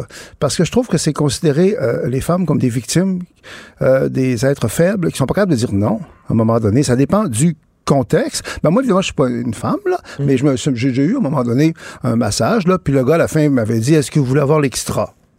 Fait là, j'avais dit l'extra? Ah, Tout à coup, j'avais compris ce que c'était l'extra. Puis c'était pas cher, l'extra, c'est 10 pièces de plus. J'ai, j'ai dit non, mais je me suis pas senti agressé. Je sais pas ce qu'on parle, j'ai dit non. Mais on est dans quelque chose que je trouve c'est un glissement, c'est un dérapage et j'ai hâte que cette période-là cesse parce que où- jusqu'où ça va aller? Parce que c'est des vies détruites, c'est des réputations euh, euh, détruites. Puis aussi autant moi, je, je défends les femmes, puis c'est clair qu'il faut le dire. Là, au départ de MeToo, c'est quand même, euh, sim- c'était simple, c'était nécessaire, là, parce que euh, quand t'es gars, tu réalises pas à quel point les femmes peuvent être harcelées, en fait, puis peuvent être pas respectées, puis tout ça. Bon, ça, ça va. Mais les femmes, ce ne sont pas des saintes non plus. Hein? Il reste qu'une femme, ça peut être perfide, ça peut être menteuse, ça peut être agresseuse. Ma mère avait l'habitude de dire, euh, quand on était jeune, elle disait, vous savez, en général, les femmes, c'est une femme, c'est mieux qu'un homme en général. Mais quand ça dérape, c'est pire qu'un homme. Ben, moi, je- j'adhère pas nécessairement à ce que disait ma mère, mais le message, c'était de dire, ben, écoutez, les femmes, n'idéalisez pas totalement les femmes aussi. Et, et tu peux dire non aussi. Je reviens, j'ai souvent conté cette histoire-là, puis je vais la raconter encore. J'étais avec Sophie, euh, euh, puis euh, elle était assise en face de moi, euh, une grande table euh, dans un événement un peu caritatif pour ramasser de l'argent. Bon, puis il y avait un gars assis à côté de Sophie, puis sous la table, il a mis la main sur la cuisse. OK? Il avait, elle a pris sa main, elle, elle- elle a enlevé sa main, elle a regardé, elle a dit, Je pense que tu as trop bu. Effectivement, le gars était sous, puis c'est tout. Ah. Et puis ce gars-là, il est connu, là. Elle n'est pas allée sur les médias sociaux. Elle aurait pu là. gâcher sa vie. Aujourd'hui, elle pourrait n'a pas, écrit le vieux cochon, puis ci, puis ça, parce que c'est pas énervé. Puis ça, Parce que Sophie, c'est une femme forte. Elle dit, elle dit, regarde, je pense que t'as trop bu, c'est correct. Dit, je m'excuse, ça vient de finir, fini. Bon, Pense parce que Sophie, Avant, c'était comme ça que ça se réglait, ce Euh, genre ouais. d'affaires-là. Puis Sophie, c'est une femme forte, c'est une femme de bon sens. Elle a décidé, en fait, elle aurait pu gâcher la, la vie de cet homme-là. Moi, une chose qui me frappe, par exemple, c'est qu'il y a un décalage, je trouve, entre les discours publics, puis un certain nombre de femmes qui ont accès aux médias publiquement, et puis moi, les femmes que je rencontre dans ma vie concrète, là, puis c'est pas des connes, là, c'est des femmes. Euh, euh, la plupart des femmes que je rencontre, là, c'est- très, euh, dirais le même discours qu'on a actuellement, Mm. là, je sais pas si tu comprends. Mais on dirait qu'il y a un discours officiel, euh, bon chic, bon genre, une rectitude politique Donc, une- implacable une qui s'est imposée. dans hypocrisie, une c'est ça. société hypocrite. Ouais, ouais. Puis surtout quand tu parles de sexualité. Autant. euh, t'as- vu l'affaire Gomeshi au départ, hein, parce qu'elle était quand même un des points de départ au Canada, l'affaire Oui, Gomeshi, l'animateur de, de canadien-anglais. Ça partait de quoi? Ça partait de, de, séances de sexe un peu sadomasochistes. C'était un peu ça, là, des séances de. Bon. Et François, c'est un Mais les filles retournaient le voir. Les filles lui écrivaient. Ouais. Les filles disaient quand est-ce qu'on se revoit, quand est-ce donc? Lui, tu sais, c'est comme. Le sexe, parfois, c'est comme gris. Exactement. Puis le sadomasochisme, ça fait partie de la sexualité. Il y a des jeux sadomasochistes. Mais il faut que Bon. tu demandes avant. Là, Ouais, mais là, il faut que tu fasses signer un contrat, puis laisse-moi dire qu'il faut que tu fasses attention à, à Non, mais c'est sûr que si, mettons, tu rencontres une fille un bar, puis elle est pas là-dedans dans le sadomaso, Non, mais tu ce que je veux à, dire- à je veux- l'attacher, puis à la frapper, puis elle, tente Non, non, mais je pas, parle pas d'a- d'attacher, de frapper, mais des jeux de fantasmes. C'est ça qui est nié. C'est comme si ça impose une vision de la sexualité tellement rose bonbon, là, essentiellement liée à l'amour. Ah, Il faut s'aimer, s'aimer, s'aimer, s'aimer. Puis, là, euh, t'as t'as du sexe, puis il faut que ça soit romantique. Ben, à un moment donné, la, la sexualité, c'est quand même aussi la part d'ombre de l'humanité. C'est des fantasmes qui te permettent... euh, je trouve que c'est un grand... C'est malsain. Moi, je trouve que c'est malsain, puis il y a un prix à payer. Pour ça, c'est comme ça me faisait penser... euh, euh, comment il s'appelle, euh, celui qui écrit dans Le Point, l'écrivain algérien, là, qui est... euh, Euh, Kaout, oui. bon, qui avait dit à un moment donné que lui, une des raisons pour lesquelles, à son sens, il y avait euh, beaucoup d'agressivité chez les jeunes euh, musulmans euh, dans les pays arabes, c'était la frustration sexuelle. Oui. Il disait, c'est parce que vraiment, le sexe est très difficile pour eux. Il faut que tu te maries, puis il Il faut que tu il, arrives parlait avec de de la... il parlait de la notion de corps dans la culture arabe. Ah ouais. Oui, c'est Ah non, il y a un problème avec ça. Et lui, il expliquait, puis moi, je crois ça. Je, je crois que euh, si tu es trop euh, frustré sexuellement, Mais- c'est que ça, ça, ça crée des mauvais, des mauvaises choses. Donc, c'est pour ça que tout ce mouvement-là, qui au départ est bon, MeToo, dé- au départ, c'est bon. Mais là, je trouve qu'il y a un élément de dérapage, et moi, je trouve ça malsain. Ça va avoir peut-être des La- conséquences la, perverses. Et de- les films de David Lynch le montrent très bien. Moi, j'adore David Lynch parce qu'il montre que l'inconscient, ce n'est pas une prairie avec euh, un- Pas du tout. le, le- le gazon bien frais, bien coupé, tout ça. L'inconscient, c'est une forêt sombre, euh, gluante, euh, humide. Sais, et avant, il y avait les contes de fées qu'on racontait à nos enfants en parlant de la forêt, puis du grand méchant Le grand méchant loup, puis le chaperon ça, rouge. C'était une façon d'aider nos enfants à appréhender le monde et à se préparer. On leur disait, dans la forêt, il y a des grands méchants loups, fais attention. Là, on dit aux enfants, ben non, tout est cute, tout est beau, faites-vous-en pas. Je pense pas qu'on aide les enfants. Les, les- les bons vieux contes de fées, là, Ouais. c'était des, des- ça, les, ça, les, ça les préparait pour le monde des adultes. Ben, ce qu'on oublie aussi, c'est Freud, quand même. Ben oui. là. Je comprends qu'il est moins à la mode, là, euh, que c'est quand même un des génies de l'humanité qui a fait ressortir, comme tu le dis, qu'il y avait des pulsions euh, noires chez, chez la plupart des gens, en fait. Puis l'idée, c'est, de positiver ça. de- et la sexualité, ça sert en partie à ça. Puis c'est la vie privée. Tu sais, ce qui se passe entre un homme, une femme, ou deux, deux, deux hommes ou deux, deux femmes en- ensemble, on, on le sait pas, faut pas le savoir, moi, moi, je dirais. Parce que c'est leur jardin intime, leur jardin secret. Et tu peux être dans la vie un homme de puissance, un homme puissant, un homme qui décide et tout ça. Et au lit, t'aimes ça te faire attacher, Exact. puis t'aimes ça te faire fouetter, puis t'aimes ça être dominé. Puis ça veut pas dire que dans la vie de tous les jours, t'aimes ça te faire dominer. Il y a des, il y a des grandes féministes, là. Il y a des grandes féministes, là. Aiment- Ils aiment ça se faire traiter de salope, puis tout ça quand, quand ils couchent avec un gars. Tu sais, alors que jamais elle accepterait ça dans, dans la vie de tous les jours. Exactement. Ben, Regarde, dans la sexualité, on- tu dis salope. Aujourd'hui, si tu dis ça, ben, par rapport aux féministes officiels, j'en nommerai pas, là, mais des gens qu'on lit parfois, tu sais, euh, traiter une femme de salope là, quand tu fais l'amour, c'est épouvantable. Alors qu'on sait que ça fait partie des jeux sexuels, ce genre Oui. d'affaires-là. Puis, puis, euh, mais, mais, mais- donc, c'est pour ça que cette évolution-là, aussi la perte de vie privée. C'est que dans la mesure où la sexualité, c'est ton jardin secret, c'est ta vie privée, bon, si la vie privée n'existe plus, si à un moment donné, tout ça est su- susceptible de... Si, mettons, un gars de pouvoir, mettons, dont tu parlais tantôt, là, qui est connu, puis tout à coup sort le fait qu'il se fait attacher ou il se fait traiter de salaud, je sais pas. Bon, à ce moment-là, il peut complètement être discrédité. Donc, pour venir à Patrick Bruel, bon, on connaît pas ce qui est arrivé, mais moi, je m'intéresse un peu au trajet de la vie parfois, et je me disais, waouh, quelle chute. Imagine ce qu'il a vécu, ce gars-là, en quelques heures. hein. Ah, c'est un roi, il c'est- n'est pas habitué à ça. Kevin Spacey. Alors, alors que les accusations sont en train de tomber les unes après les autres contre Kevin Spacey, puis on se rend compte que peut-être qu'il n'y a rien. Lui, ce gars-là, il a été effacé d'un film. Il avait tourné un film, on l'a effacé, on Et- l'a remplacé par un autre acteur. Mais, mais, mais c'est fascinant. J'écoutais l'autre jour, il était une fois à Hollywood, là, euh, le, le- le film de, de Tarantino. Tarantino, bon, que j'ai bien aimé. Mais, mais j'étais quand même fasciné par quelque chose que tout le monde connaît. À quel point dans la culture populaire américaine, bon, le sexe est vraiment quelque chose de tabou, de dangereux, mais ils ont toujours le revolver sorti, puis en train de tirer. Puis c'est c'est à quel point la violence est comme... euh, c'est pas étonnant qu'il y ait des tueries à ce point-là, parce que la violence au niveau des, des symboles, c'est totalement accepté. C'est leur, c'est leur façon de sortir leur frustration et j'ai- j'aime bien ce, ce jeu de mots-là euh, que, que- que- que j'ai fait une fois. Au lieu de, excusez-moi, c'est vulgaire, mais bon, on se parle entre nous. Au lieu de se vider les couilles, ils, ils vident des douilles.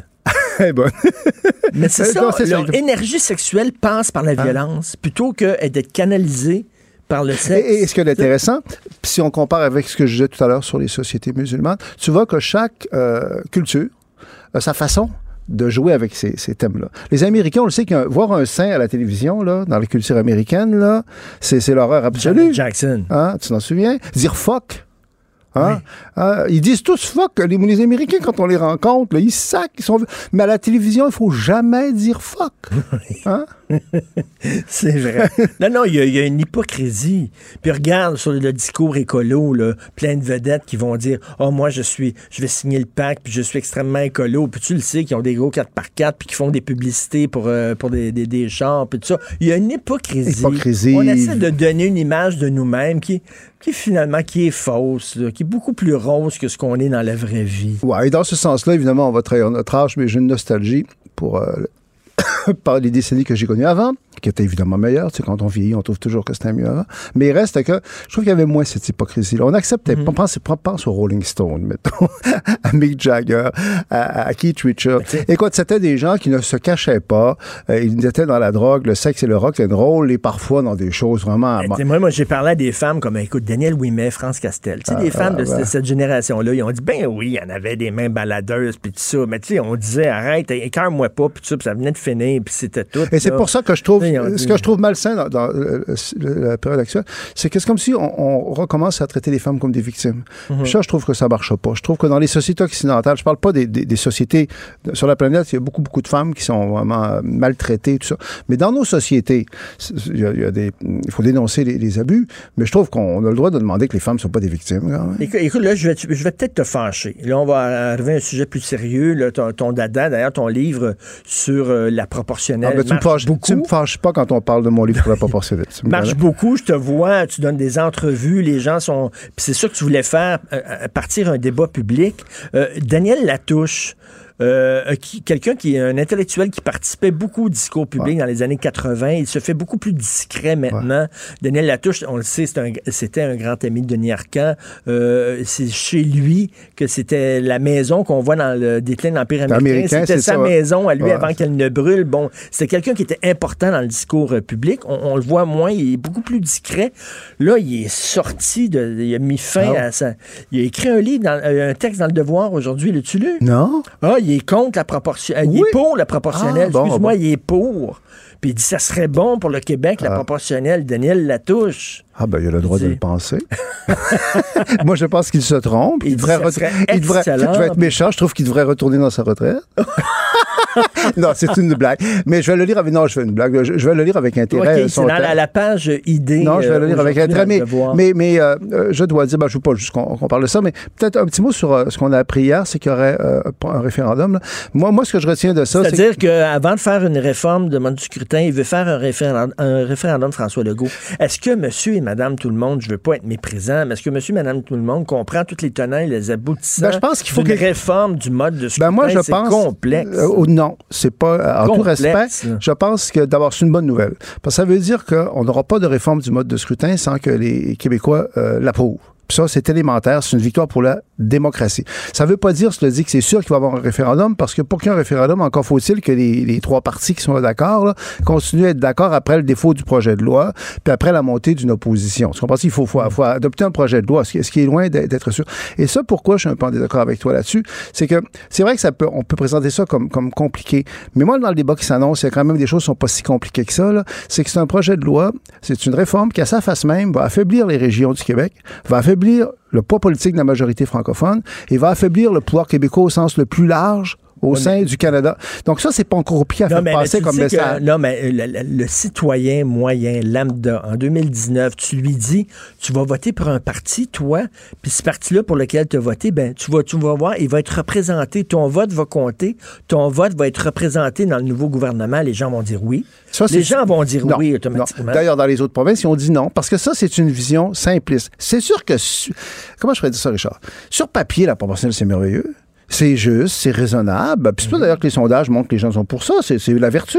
Veux on dit, on dit ça va être plus euh, proportionnel. Dès que tu fouilles un peu, là, c'est que tu réalises, c'est pas vrai, ça. D'abord, le mode de scrutin actuel a un tas d'avantages dont il faudrait parler. Puis un tas, de, prends l'exemple. Les effets pervers de la proportionnelle, ils sont multiples. Ça va transférer du pouvoir que les gens ont actuellement, puis ça va donner ça aux appareils de parti. C'est facile à démontrer ça. Ça va créer une classe politique indélogeable, qui vont toujours être là parce qu'ils vont toujours sur les, à- être sur Tu les, sais, les, les coalitions, en plus, là, à un moment donné, là, ils prennent des, des- des décisions entre eux autres là, pour... euh, Je le répète, un des gros, euh, juste concrètement, montrer à quel point c'est pas si compliqué que ça à expliquer, c'est qu'actuellement, le soir de l'élection, tout le monde est devant son téléviseur, on dit Ah, c'est François Legault qui l'a emporté, ça va être un gouvernement majoritaire de François Legault, on connaît son programme. Avec la proportionnelle, ça va être systématiquement des gouvernements de coalition. Donc, on ne pourra pas le savoir le soir même. Il va les avoir gouvernements de coalition font des tractations en coulisses. En coulisses. Entre eux autres pour dire, regarde, on va s'entendre comme ça, on va s'entendre comme ça. Puis là, tu n'as plus de transparence. Tu sais pas, là... tu- Et le- ça le- prend des semaines. Puis je, je charrie pas. En Allemagne, ça a pris des mois, mais maintenant, ça prend des semaines. Même d'ailleurs, les gens qui sont pour la proposition l'admettent. Donc, pendant des semaines, ils vont négocier entre eux autres, comme tu le dis, en privé. Puis là, ils vont nous arriver en disant, ben, écoutez, ça va être un gouvernement avec, avec des ministres, par exemple, euh, anti-libéraux puis Québec solidaire. Il va y avoir tant de ministres Québec solidaire, tant de ministres libéraux. Et on s'est entendu sur tel programme. C'est ça, la démocratie? Mais c'est là, tu vas avoir un programme pour lequel tu n'as pas vraiment voté. T'as pas voté. La majorité Donc, il y a un transfert aux appareils de parti. C'est sûr que, les, le- moi, je trouve que en, plus, puis en plus, plus qu'il y a de gens autour de la table, plus qu'ils vont s'engueuler, moins ils Et vont... là, on va être dans les compromis, puis dans, Dans les, les concessions. compromis. Et c'est pour ça que pour le Québec, on n'a pas besoin de ça parce qu'on n'est pas indépendant, mais on a un vrai gouvernement qui est capable de prendre des- des décisions puis d'adopter des politiques qui sont un peu controversées. Là, on va être dans l'impuissance verbeuse et vertueuse. Moi, je suis férocement contre ça, je le dis loyalement, parce que je trouve que c'est une folie dans le contexte québécois. Ah, si on oublie le contexte québécois, je préfère quand même notre système actuel qui a beaucoup de bons côtés, puis la proportionnelle a des effets pervers, de, de toute façon. Mais dans le contexte québécois, franchement, j'en reviens pas qu'on soit rendu jusque-là. Et la chose dont je suis très content, Richard, puis je sais que le- je veux pas juste être dans l'ego, moi, moi, moi, mais mon livre, là, le message porte fort. Parce que ce message-là, il est simple, puis je pense qu'il est vrai, puis les gens le sentent. Puis euh, moi, j'en reviens pas que des souverainistes, des gens qui sont souverainistes, appuient une mesure qui va diminuer le poids politique de la majorité francophone. Daniel Latouche. Hein? Ouais, mais je vais le dire ce matin. Daniel Mais Latouche, Il, bon, je sais pas. Là. Mais ce que je trouve, là, c'est que je suis masochiste. Puis euh, je trouve que.